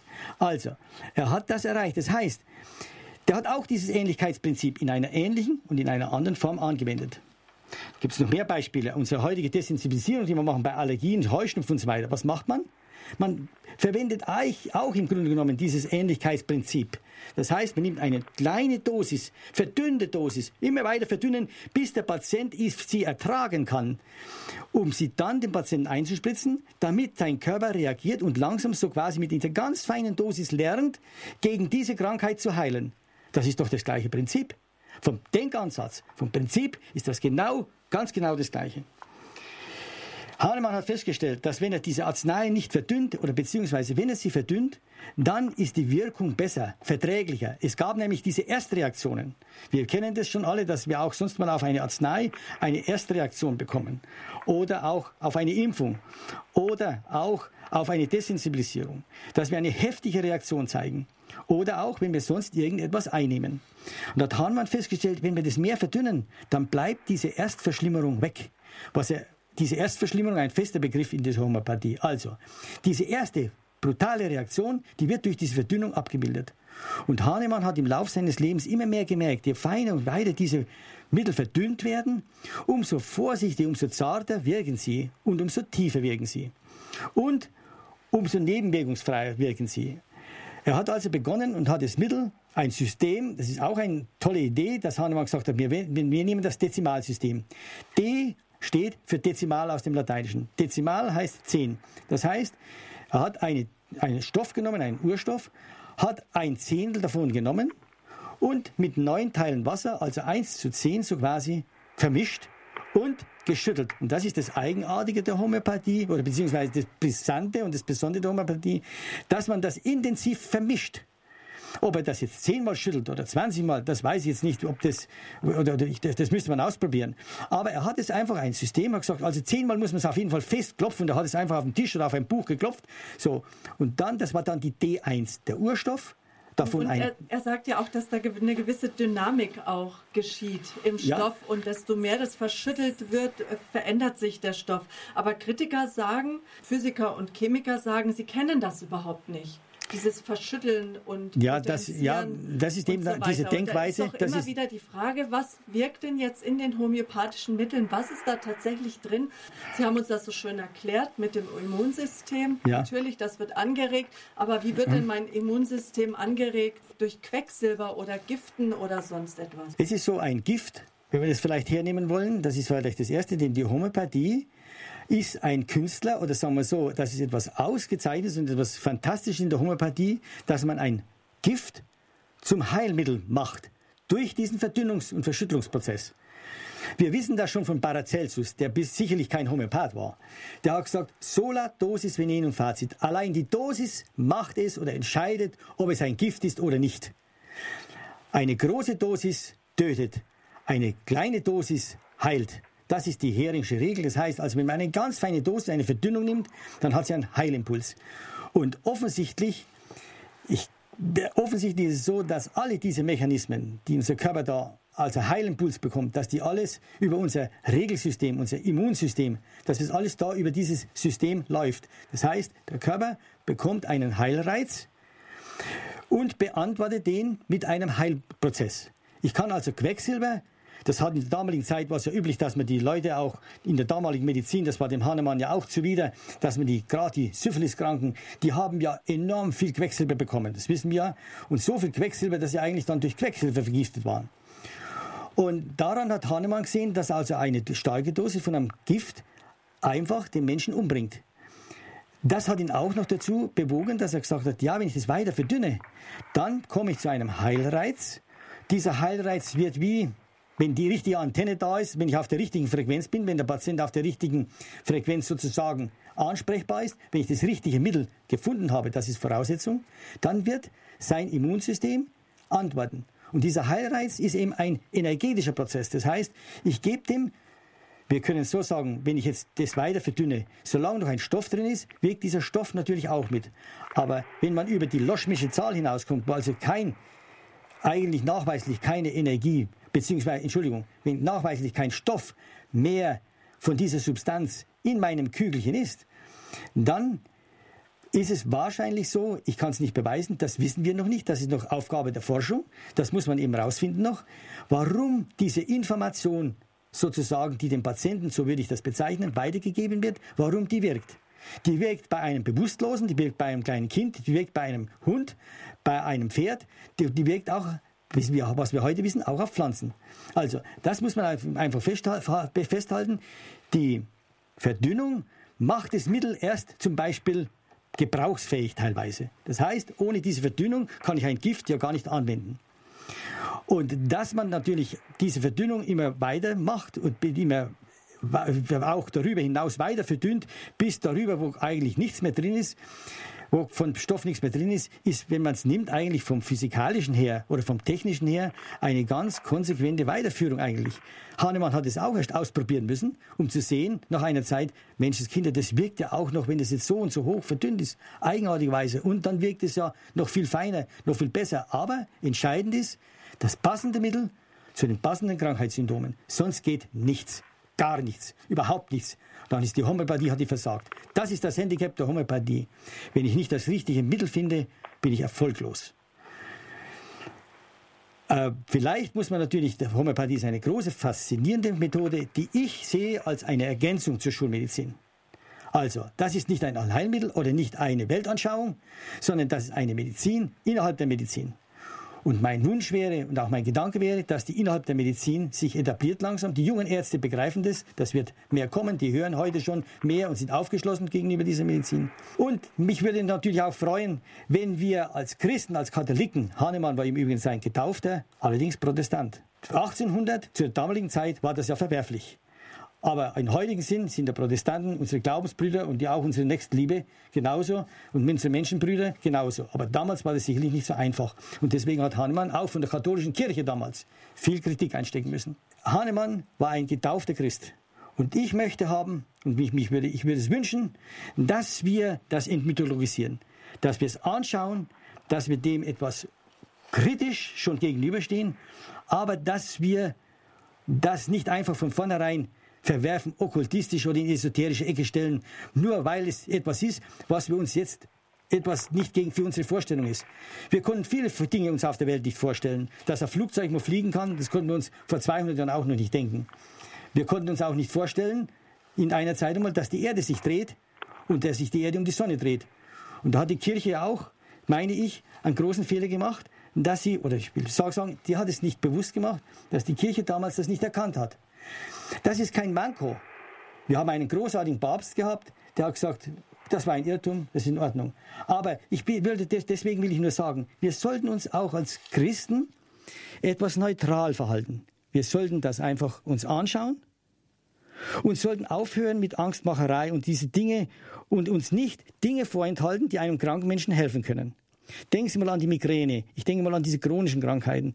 Migräne, Rheuma und alle diese Dinge. Oder diese chronischen Nasennebenhöhleninfekte oder Entzündungen, die es gibt, wo die Kinder dann, wo man den Kindern so gut helfen kann. Da brauche ich keine Hochpotenzen die jenseits der Loschmissenzahl sind. Da brauche ich nicht dran glauben, da genügt eine D6, da ist nur ein Haufen Stoff drin. Wenn ich also nicht meine, es geht gegen meine Überzeugung eine Hochpotenz, dann lasse ich es halt. Dann brauche ich es nicht nehmen, dann warte ich eben, ich behandle mich halt dann mit einer D12, die noch weit unter dieser sozusagen Verdünnungszahl ist und lasse es eben dabei bewenden. Das muss ich ja nicht haben. Ich muss das auch als Homöopath nicht machen, dass ich mit Hochpotenzen behandle. Das ist, kann ich mit meinen Patienten besprechen, das kann man machen, wie man will. Aber im Sinn der Nächstenliebe darf ich meinem Mitmenschen eine Möglichkeit, eine Heilmöglichkeit nicht vorenthalten. Das wäre aus meiner Sicht ein Verstoß gegen die christliche Nächstenliebe. Hören wir, was Pater Pila dazu zu sagen hat. Naja, da wäre einiges einzuwenden, ich weiß sehr viel. Äh, also eine möchte ich gleich von vornherein sagen, zu dem Begriff von vornherein ablehnen der Homöopathie. Also gerade ich habe die Homöopathie nicht von vornherein abgelehnt und für schlecht befunden, sondern von vornherein habe ich sie für gut befunden und erst eine sehr ausgiebige Auseinandersetzung mit dieser Therapie und mit den Lehren, die damit verbreitet werden, bin ich zu einer kritischen Einstellung gekommen. Also von vornherein soll man nichts ablehnen, das tut, das, das tut auch die Wissenschaft nicht. Sie, äh, auch Kritiker fordern die Homöopathen heraus zu beweisen, was sie behaupten. Und das ist schon so ein springender Punkt. Ja. Also äh, die, die, ist angesprochen worden, warum wirkt das so wunderbar? Ja, also bei, bei Pflanzen, bei Kindern, bei Tieren. Aber genau diese Wirksamkeit ist bis heute nicht wissenschaftlich bewiesen und das nach 200 Jahren. Das heißt also, äh, das müsste mal auf den Punkt gebracht werden, dann kann man auch fragen, was wirkt überhaupt. Dann was die Entmythologisierung der Homöopathie betrifft, äh, ich behaupte, dass diese ganze, äh, dieses Potenzierungsverfahren in sich ein Mythos ist. Also äh, Jetzt wäre natürlich interessant, einen Physiker zu, dieser, zu diesem Thema auch noch einzuladen und der dazu reden soll, welche Dinge jemand glauben muss, um behaupten zu können, dass durch die Verdünnung und Potenzierung jetzt Kräfte freigesetzt werden. Messen kann man sie nicht. Man muss es glauben.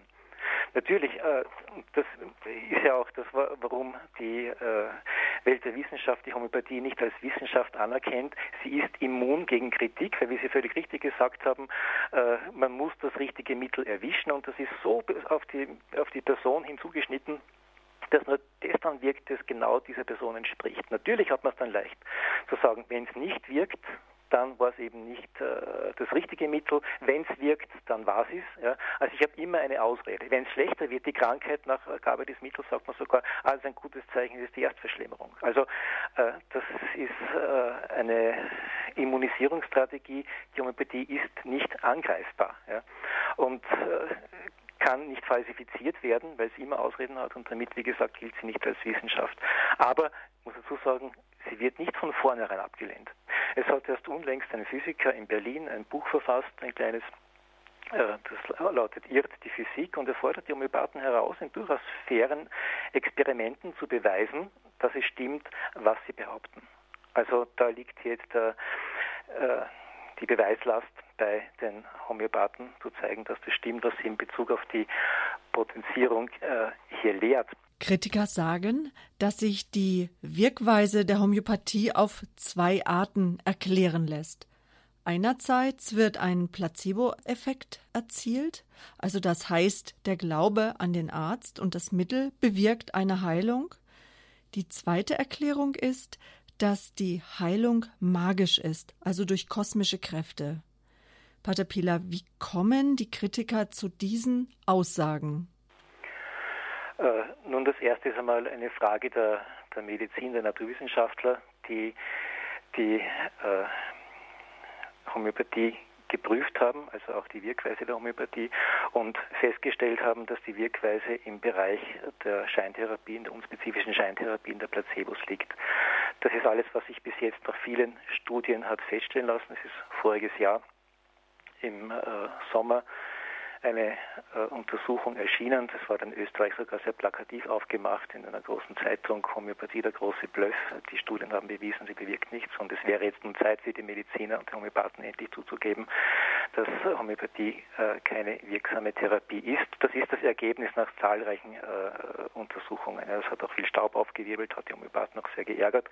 Aber das ist jetzt einmal das Ergebnis, das vorliegt. Es gibt natürlich viele Erklärungen, warum äh, Patienten und auch Ärzte so überzeugt sind davon, dass es hilft. Das ist zunächst einmal noch, äh, wie schon am Anfang erwähnt, so eine Art Urerlebnis. Man hat es genommen und erlebt anschließend eine Besserung der, der Krankheit oder vielleicht sogar eine Heilung und meint dann, dass diese Heilung ursächlich mit dem Homöopathikum zusammenhängt, die man geschluckt hat. Psychologen sprechen hier von einem Kontiguitätserlebnis. Das heißt, zwei Dinge fallen zeitlich aufeinander, also in einer Reihenfolge, die eigentlich nichts miteinander zu tun haben, aber die man dann in so einen Zusammenhang bringt. Auf diesen Erlebnissen bauen viele Formen des Aberglaubens auch auf.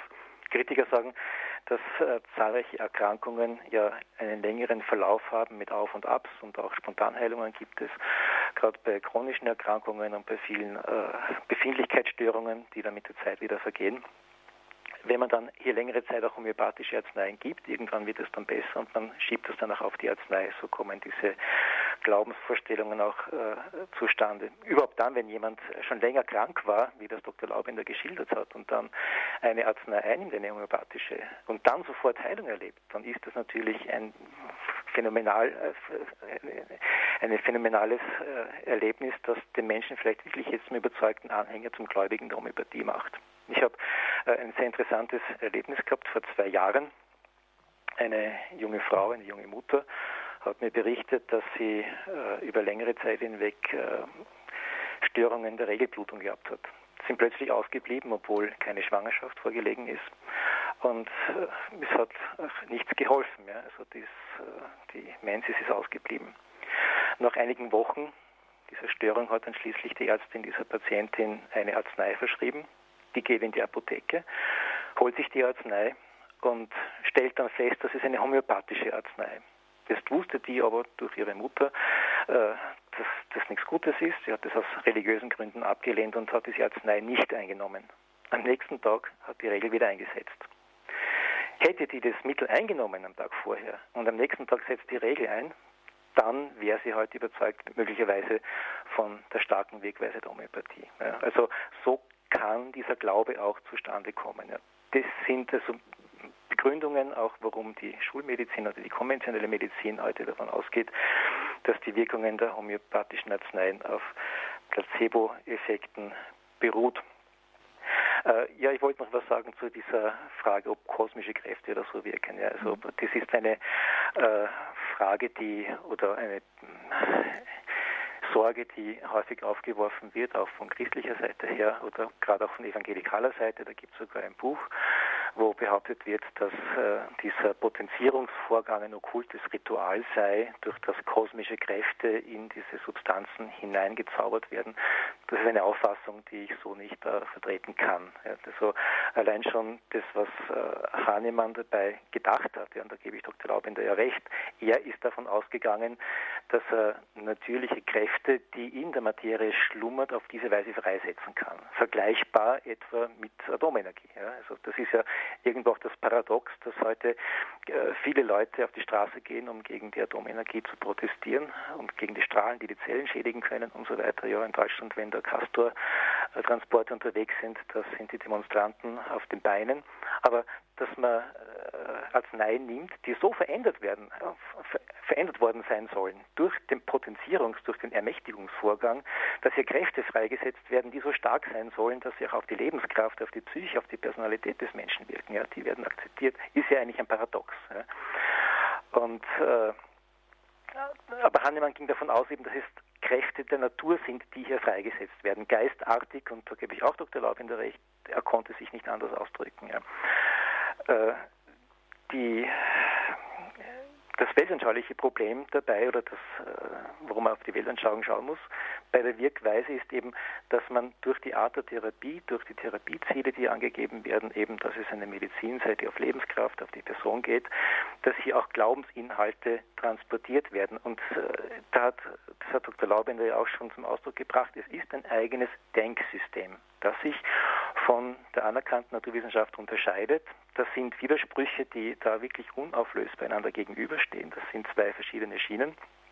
Aber diese andere Denkauffassung baut auch auf eine andere Sicht vom Menschen, auf eine andere Sicht äh, von der Welt und der Stellung des Menschen in der Welt. Und das kann hier auf sehr subtile Weise auch transportiert werden. Und ich denke gerade im Zusammenhang mit unserer äh, Situation in der Gesellschaft, in der die sogenannte Esoterikwelle überall reinschwappt und wo die Protagonisten, also die, die, die Vorkämpfer für das New Age gesagt haben, wir wollen diese Ideen der Esoterik so einkleiden, dass sie für eine Alltagspraxis geeignet gemacht werden, damit sie spielerisch eingeübt werden, ohne dass der Betreffende, der es beeinflusst wird, das überhaupt merkt. Das macht aufmerksam dann auch auf solche Therapien, wo man dann sieht, hier sind diese Ideen in verborgener Weise vorhanden. Und es ist bis heute nicht wirklich gelungen, diese Therapien, es ist nicht nur die Homöopathie, die davon betroffen ist, von diesem weltanschaulichen Hintergrund zu trennen. Es ist immer noch die Rede von der Behandlung der Lebenskraft, es ist immer noch die Rede von einem energetischen Heilverfahren, das eben auch auf Psyche und Geist wirkt. Und hier muss ich Dr. Laubender widersprechen. Die meisten Homöopathen, äh, die ich kennengelernt habe und äh, in der Literatur, da wird betont, dass die Geistes- und Gemütssymptome die erstwichtigen sind in der Anamnese. Also das wird immer herausgestrichen. Also es ist eine Medizin, die behauptet, sie könnte den ganzen Menschen heilen mit Arzneimitteln, eben in seiner Individualität. Das sind eben unterschiedliche Botschaften der Esoterik, die ja auch davon ausgeht, dass der ganze Mensch heil ist, wenn er eins wird mit der Natur, wenn er mit dem Kosmos mehr oder weniger in einem heilen, ganzheitlichen Zusammenhang steht oder gestellt wird. Aber diese Dimension des unfassbaren Geheimnisses des Menschen, der Personalität, die eben nicht Energie ist, nicht Stoff ist, die eben einzigartig und unwiederholbar ist und deshalb auch nicht durch eine ihr ähnliche Arznei geheilt werden kann, das geht dabei verloren, das geht unter. Und das ist das Problem. Natürlich muss man auch dazu sagen, kein Patient wird durch eine einmalige Behandlung mit Homöopathie zum Esoteriker. Ja. Man muss immer sehen, dass äh, auch diese Praxis, diese Therapie ein Tropfen in einem Sturm ist. Es gibt sehr viele heute ähnliche vergleichbare Ideen und Praktiken, die existieren die ähnliche Ideen transportieren und das macht insgesamt eine Atmosphäre, die man so nach und nach einatmet, die man einnimmt und die dann einen Menschen in eine bestimmte Richtung bringen kann. Erst Betroffene sind natürlich Ärzte selber, die sich auf diese Therapien einlassen mit der Gedankenwelt auseinandersetzen und nach und nach, indem sie sich diesem Denksystem öffnen, auch immer weitere Konsequenzen ziehen. Ein Homöopath, mit dem ich einmal gesprochen habe, der mir sehr recht gegeben hat darin, dass ich die, diese äh, Auswüchse der Homöopathie kritisiere. Es ist eben sehr viel in der Homöopathie mit Esoterik durchdrungen. Äh, äh, wie gesagt, Sie haben so recht, dass Sie das machen und das muss gesagt werden. Und dann hat er eingestanden, es wundert mich selber, warum so viele meiner Kollegen in den Buddhismus abdriften. Das heißt also, hier ist eine äh, ideologische Ausrichtung, die in eine andere religiöse Welt zeigt. Und es ist hier auch wieder irgendwo spürbar, äh, dass diese Ideenwelt Hahnemanns, der auch dieser östlichen Ideenwelt zugeneigt war, in den theoretischen Voraussetzungen der Therapie unterschwellig vorhanden ist. Wir kommen an das Ende unserer Diskussion über die Frage Homöopathie, Medizin der Zukunft oder Charlatanerie. Bevor wir Pfarrer Kocher dazu hören, bitte ich Sie beide noch Ihre Abschlussstatements zu geben. Herr Pater Pieler, schade, dass wir uns nicht länger unterhalten dürfen. Ich hätte gerne mit Ihnen noch weiter gesprochen. Zunächst muss ich natürlich sagen, oder zunächst muss man festhalten, dass die Homöopathie von der Esoterik missbraucht wird Möglicherweise, ich weiß es nicht. Ich bin Katholik, ich habe dazu keine Beziehung. Das ist natürlich sehr schade und das ist eine Sache der Aufklärung auch für unsere Patienten. Aber es ist unwichtig und nicht entscheidend, ob der Arzt jetzt Esoterik ist oder Freimaurer oder sonst was. Er hat sich an die Homöopathie zu halten, an die Regeln zu halten und nicht den Patienten irgendwie von seiner Glaubensdenkrichtung zu beeinflussen. Denn das homöopathische Mittel nimmt sicherlich von dieser Glaubensrichtung nichts ein. Er kauft ja dieses Mittel. Diese Mittel werden ja heute zum Großteil maschinell hergestellt. Da kann also nichts Kosmisches oder etwas Okkultes oder was man hier hineinmacht, kann da hier rauskommen, sondern das ist ein ganz normaler, naturgesetzlicher, physikalischer Vorgang. Placebo-Effekt, da meine ich, das sollten wir das so gleich halten wie mit der Schulmedizin auch. Jede Medizin, jeder Besuch beim Arzt, auch wenn, glaube ich, jemand mit einem guten Nachbarn spricht, dann hat es auch einen Placebo-Effekt. Der ist überall auf der ganzen Welt, bei allen Dingen vorhanden. Der wird immer da sein, aber er ist nicht ausschließlich eine Eigenheit der Homöopathie. Den hat genauso gut die Schulmedizin oder sonst eine andere Therapie auch. Ich möchte noch einmal festhalten, wenn ich das Schlusswort sprechen, für meinen Teil. Die Homöopathie ist eine gezielte Arzneitherapie, die sich logisch auf diese Arzneimittelprüfungen aufbaut. Sie ist immer individuell und deshalb ist es auch schwierig, nicht nur verständlich, sondern deswegen ist es auch schwierig, sie in eine Studie oder in, einen, in eine äh, längere äh, Beweisaufnahme zu bringen. Oder beziehungsweise, was ich meine, dass wir das beweisen müssen. Wir haben im Experiment können wir es beweisen. Wir können aber nicht, weil sie so individuell ist und zu jedem Patienten zugeschnitten sein muss. Nur deswegen können, können wir diese anderen Versuche nicht machen. Mich würde es, ich würde es wünschen, dass wir mehr darüber Aufklärung haben, dass wir uns mehr und offen darüber sprechen, aber dass wir es, ich sollte es nochmal sagen, entmystifizieren und entmythologisieren und wegnehmen von allen diesen okkulten und esoterischen und was man auch oder satanischen Gedanken. Damit hat die Homöopathie bei Gott nichts zu tun. Dafür kann ich mich wirklich verbürgen. Und wir sollten, ich möchte meine Mitchristen auch Mut machen, dass sie einfach zu einem Homöopathen gehen, der sich seine Sache, der sich seine Sache nach homöopathischen Gesichtspunkten ausrichtet und sich dort behandeln lassen. Und dass es manchmal etwas deswegen länger braucht, weil man nicht gleich das richtige Mittel findet. Auch meiner katholischen Kirche möchte ich Mut machen, sich zu öffnen und ihr zu sagen, dass, wir, dass sie neutral bleiben soll. Damit wir nicht die ewig Gestrigen sind. Wir bleiben nicht bei Galilei stehen.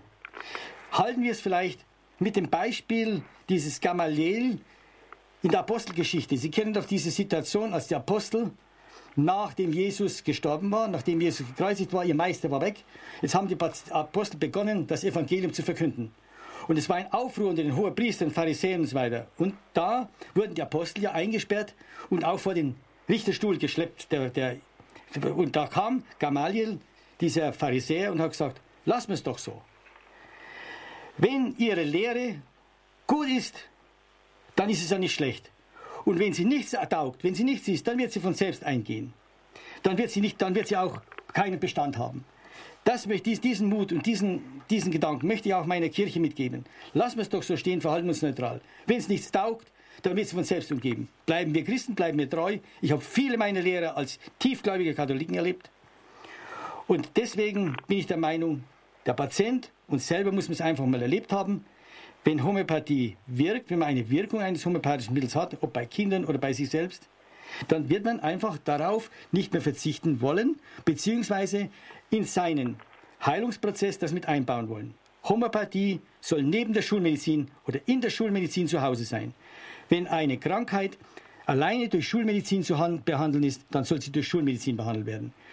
Wenn sie nur mit Homöopathie behandelt werden kann, nehmen wir die chronischen Krankheiten, Migräne oder sonst auch was, dann soll es die Homöopathie machen.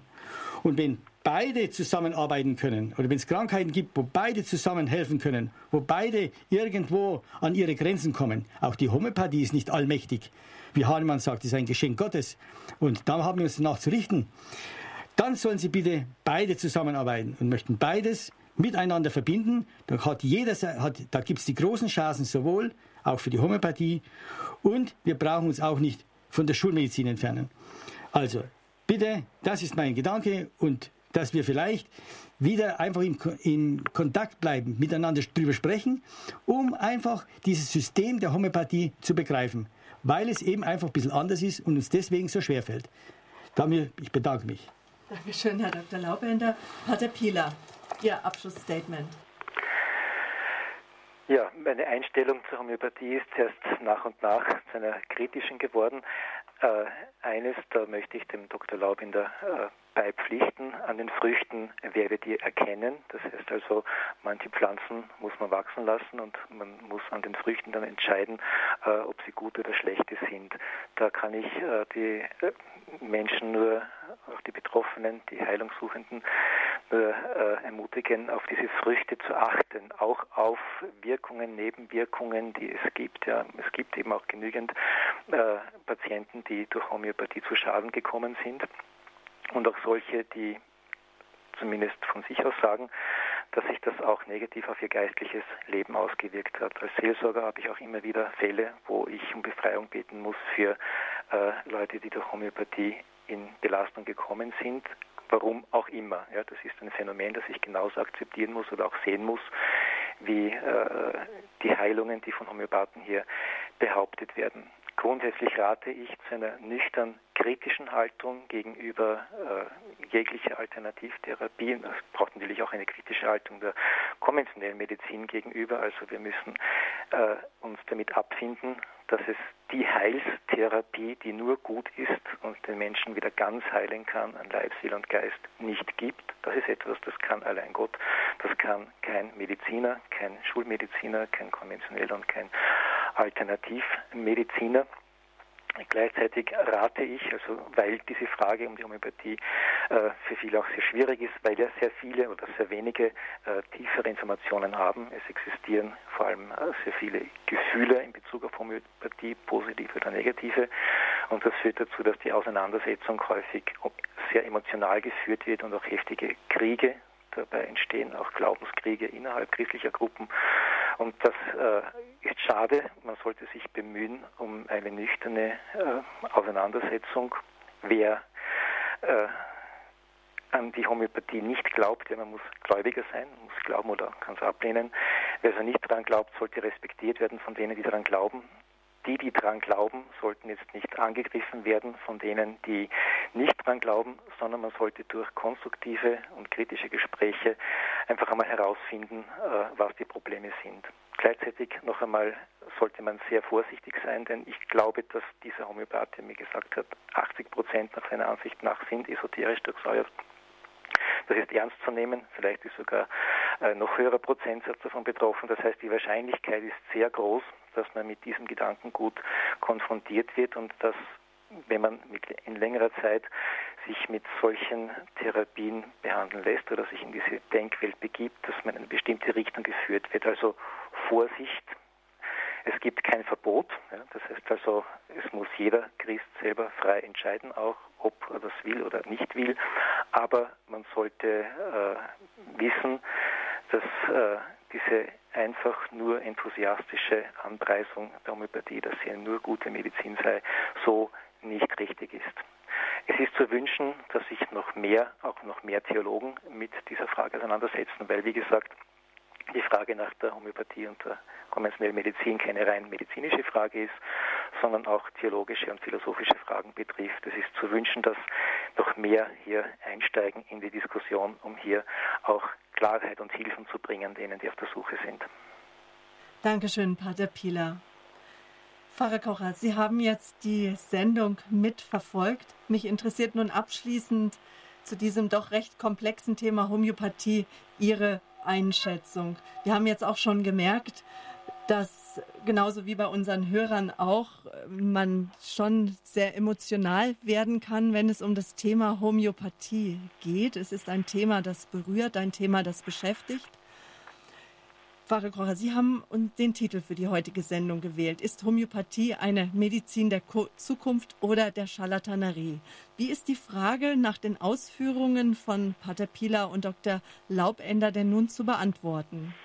Zunächst bin ich sehr froh als Programmdirektor dieses Radios, dass wir über diese Punkte so offen und fair diskutiert haben. Ich habe schon erlebt bei Christen, dass sie sich fast schon an die Gurgel gegangen sind, als es um das Thema der Homöopathie gegangen ist. Und es ist natürlich für einen Sender unserer Prägung nicht ganz leicht, das dann aufzugreifen, weil die einen werden enttäuscht sein, die anderen werden sich freuen, wenn man irgendeinen Standpunkt bezieht. Es heißt Standpunkt, diese Sendereihe, und ich hatte immer schon die Idee, dass es auch manchmal Streitpunkt sein kann, im guten Sinn streiten, dass Personen, die unterschiedliche Positionen haben, diese auch engagiert vertreten. Das kann auch auf theologischem Gebiet einmal stattfinden und das muss bei einem kirchlichen Sender auch möglich sein. Ich darf daran erinnern, dass man in der Antike diese Disputationen und auch der, im Mittelalter durchaus gekannt hat und dass das eigentlich ähm, etwas sehr Positives ist und das dazu dient, die, die Sicht, die Tiefenschärfe deutlicher zu erfassen. Ich kann natürlich nur als Theologe antworten. Ich bin kein Naturwissenschaftler, ich bin Theologe. Karl Rahner hat einmal gesagt, nur eine differenzierte Antwort ist die richtige. Das wollen wir natürlich nicht, denn wir wollen eine ganz klare Ja oder Nein. Aber wenn selbst Pater Clemens Pilar, der auch seine Bedenken jetzt formuliert hat, gesagt hat, es gibt nicht die klare Antwort äh, oder das entschiedene Ja oder Nein, das Schwarz-Weiß, äh, dann meine ich, dass wir das schon auch berücksichtigen müssen. Jeder ist jetzt selber gefordert, dass er sich aufgrund der Argumente ein Bild macht. Ich möchte allerdings aus der Sicht der Theologie vor einer Sache warnen. Und da bin ich wirklich einer, der auch Vorlesungen zu diesem Thema gehalten hat und in gewisser Weise auch Experte ist. Ich habe mich sehr mit dem Gebiet Naturwissenschaft und Theologie befasst und die katholische Kirche hat viele Sprünge in die nächst rückwärtigen Gräben hinter sich. Das heißt, wir haben uns in vielerlei Hinsicht weit vorgewagt haben Dinge behauptet, die wir dann später zurücknehmen mussten mit einem unglaublichen Schaden. Denken Sie an den Fall Galilei. Und wir wissen alle, dass es das Verdienst Johannes Pauls II. ist, dass er hier äh, wieder die Brücken geschlagen hat zur, zur, Naturwissenschaft, dass er gesagt hat, sorry, tut uns leid, war ein eindeutiger Fehler unsererseits. Wir wissen, dass die Naturwissenschaft, die Erkenntnis nicht stehen bleibt, man sagt jetzt zum Beispiel, dass die Nanotechnologie eine ähnliche Revolution wie die Computertechnologie in den nächsten Jahren schon hervorrufen wird. Und wenn wir jetzt mit Argumenten des Glaubens und der Kirche sagen, Homöopathie ähm, kann nicht sein, darf nicht sein oder ist zu verwerfen, und die Naturwissenschaft entdeckt morgen die naturwissenschaftlichen Grundlagen für ein mögliches Wirken dieser Medikamente, auch wenn es hoch verdünnt ist, dass es hier irgendwelche Informationssysteme in der Natur gibt, die uns noch unbekannt sind, wird das einen riesigen Schaden für die Kirche nach sich ziehen. Deshalb muss man hier sehr vorsichtig sein. Das Zweite Vatikanische Konzil sagt, dass wir die Autonomie der irdischen Wirklichkeiten zu beachten haben. Und das heißt, dass wir zunächst einmal dem, dem Sachverstand der Naturwissenschaftler solche Fragen in der Beantwortung überlassen müssen. Natürlich sind dann auch philosophische und theologische äh, Implikationen enthalten. Aber zunächst ist es sicher einmal eine naturwissenschaftliche Frage, ob das hier irgendwie möglich ist und dass es, dass solche Wirkungen geschehen können. Wenn ich jetzt zum Beispiel höre, dass Schmetterlinge aus hunderten Metern Entfernung Duftstoffe wahrnehmen können oder Wale mit Sonarsystem sich über irrsinnige Distanzen, Längen untereinander informieren können, dann gibt es offensichtlich in der Natur bestimmte Systeme, die wir noch nicht kennen, die aber funktionieren. Mehr möchte ich zu diesem Gebiet nicht sagen, weil ich da kein Experte bin und da leicht auf Glatteis geführt werden kann. Vielleicht noch eines. Pfarrer Kocher, Kritiker sagen ja auch, dass äh, in dem römischen Schreiben Jesus Christus, der Spender lebendigen Wassers, dass sich in diesem Schreiben auch gegen New Age, gegen äh, die Homöopathie ausgesprochen wird. Stimmt das denn so? Der Untertitel dieses Schreibens heißt eine christliche Betrachtung zum New Age. Eine Betrachtung ist kein Lehrschreiben.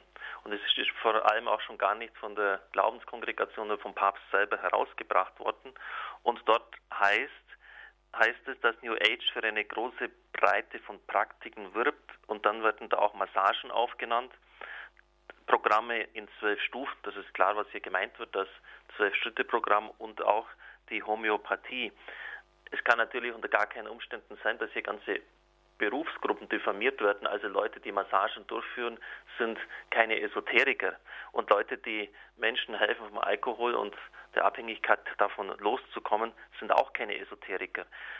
Deshalb muss man hier das schon ähm, genau lesen, was hier steht. Und wissen Sie, es gibt ja nichts in der Welt, was nicht missbraucht werden kann. Zum Beispiel, wir hatten am vergangenen Sonntag die Standpunktsendung Musik eine Sprache des Himmels. Das heißt, die Musik kann den Geist zu Gott erheben. Aber es gibt auch Trash Metal, Black Metal, Heavy Metal und so weiter. Kardinal Ratzinger hat damals gesagt, dass hier der Geist in das Fleisch verschlungen wird, also dass genau das Gegenteil gemacht wird. Ähm, ich kann zum Beispiel Medikamente, Pflanzenstoffen, Pilze hernehmen, um Drogen zu machen, um Menschen wirklich zu zerstören, ihr, ihr Leben so kaputt zu machen. Ich kann sie genau diese gleichen Mittel auch hernehmen, um zu heilen. Und deshalb kann man nie ausschließen, dass jemand auch, weil das eben die Ambivalenz der Wirklichkeit ist, homöopathische Mittel hernimmt, um da ganz bestimmte, sagen wir, esoterische äh, Wirkungen zu erzielen. Die ganze Wirklichkeit kann ich so oder so einsetzen. Musik im Guten, im Schlechten, äh, Pflanzenstoffe, um Drogen zu fabrizieren, um Menschen zu heilen. Also da das ist überall möglich und diese Erklärung weist darauf hin und äh, macht darauf aufmerksam, dass das sein kann. Also das muss man sehr differenziert und sehr genau ja, betrachten. Wie gesagt, sonst müsste man auch schon die äh, Menschen, die Massagen als Masseure tätig sind oder die anderen von der Alkoholabhängigkeit heraushelfen im Zwölf-Schritte-Programm, ähm, auch schon pauschal als Esoteriker bezeichnen und das kann ja nicht sein. Auch Radio Horeb hat sich in der Vergangenheit in den Gesundheitssendungen von der Homöopathie distanziert. Wie wird das in Zukunft aussehen, Pfarrer Kocher? Wir haben uns nicht distanziert, wir haben einfach gesagt, wir lassen das aufgrund der Auseinandersetzungen, die hier unter den Zuhörern zu erwarten sind, einfach weg. Und das ist sicher eine kluge Sache. Ich möchte das vielleicht vergleichen mit, ähm, ja, sagen wir, mit einem anderen Phänomen, mit Medjugorje weil das eine Ähnlichkeit dann zur Homöopathie und deren Behandlung nahelegen wird. Wir wissen alle, dass das die Kirche noch nicht anerkannt haben kann, diesen vorgegebenen Erscheinungsort, weil die Erscheinungen noch nicht abgeschlossen sind. Auf der anderen Seite kommen aber viele Menschen, die ganz weit weg sind vom Glauben der Kirche, dort wieder in die Kirche hinein. Sie äh, nehmen die religiöse Dimension ihres Daseins wahr und beginnen wieder zu glauben. Wenn deshalb Personen bei uns auf Sendung sagen, ich habe an diesem Ort ein Glaubenserlebnis gehabt, dann werde ich nicht als der Zensor auftreten, um Himmels Willen, das dürfen Sie nicht hier sagen bei uns, müssen wir gleich rausschneiden. Ich lasse das einfach stehen. Aber wir selber betreiben jetzt kein aktive Werbung für Medjugorje. Es ist kein Medjugorje-Sender, das kann wirklich niemand von Radio Horeb sagen. Aber wenn Menschen aufgrund eines persönlichen Erlebnisses das berichten, zum Beispiel auch ein Mitarbeiter jetzt im nächsten Rundbrief, der immerhin 80.000-fach gedruckt wird, berichtet davon, dass er dort ein ganz starkes Glaubenserlebnis hat, dann lasse ich das einfach stehen, auch aus Respekt vor dieser Person. Und mir scheint das eine, eine kluge und richtige Sicht zu sein. Und wenn jetzt äh, Ärzte sagen, ich bin auch auf dem Gebiet der Homöopathie tätig, äh, dann meine ich, dass wir so viel Toleranz und Freiheit aufbringen müssen, dass wir das einfach stehen lassen und dass jeder sich selber ein Bild macht. Aber Radio Horeb wird natürlich jetzt nicht sich aktiv als Promotor für Alternativmedizinen, für Homöopathie oder andere äh, Akupunktur oder viele andere Dinge ähm, vorspielen. Mir scheint das eine richtige Position zu sein, dass wir das aber dann auch, wenn jemand sagt, ähm, er hat da große Wirkungen erzielt, ihm scheint das richtig zu sein, dass wir das dann auch von dieser Person akzeptieren, als dass das kein K.O.-Kriterium von vornherein ist, so eine Person gleich von der Sendung zu nehmen oder sie zu disqualifizieren. Pfarrer Kocher, nach einer Gesundheitssendung erreichte uns das E-Mail einer Hörerin, die schrieb, dass es gegen das erste Gebot verstoße, dass wir Homöopathie in einer Gesundheitssendung empfehlen. Was halten Sie davon? Ich halte diese Äußerung für sehr undifferenziert. Man muss schon sehr vorsichtig sein mit den Dingen, äh, die man sagt. Nochmals, Karl Rahner, nur eine differenzierte Antwort kann eine richtige sein. Und wie ich schon sagte, kann alles auch missbraucht werden. Und das ist auch bei der Homöopathie möglich. Inwiefern ich mit der Einnahme homöopathischer Mittel mich jetzt auf eine Stufe mit einem Götzen setze, das möchte ich dann einfach mal so dahingestellt lassen. Ich halte es, diese Argumentation so in dieser Weise für nicht haltbar. Übrigens auch Pater Clemens Pilan nicht.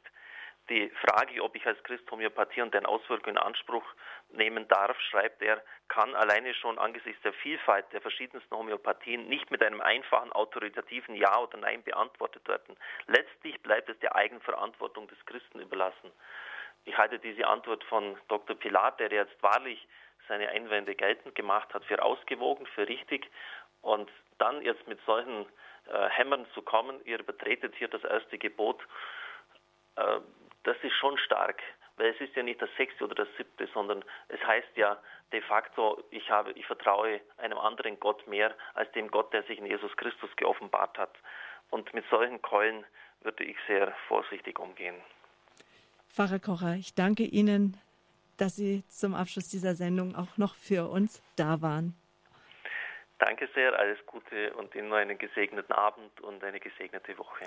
Homöopathie, Medizin der Zukunft oder Charlatanerie, das war heute Abend unser Thema bei Radio Horeb. Meine Gäste waren der Arzt und Zahnarzt und Naturheilkundler Dr. Eberhard Laubender und der Theologe Pater Clemens Pieler aus Wien. Ein herzliches Dankeschön nochmals an alle, die sich an dieser Diskussion beteiligt haben. Auch danke an Sie, Pfarrer Kocher. Ihre Sabine Böhler.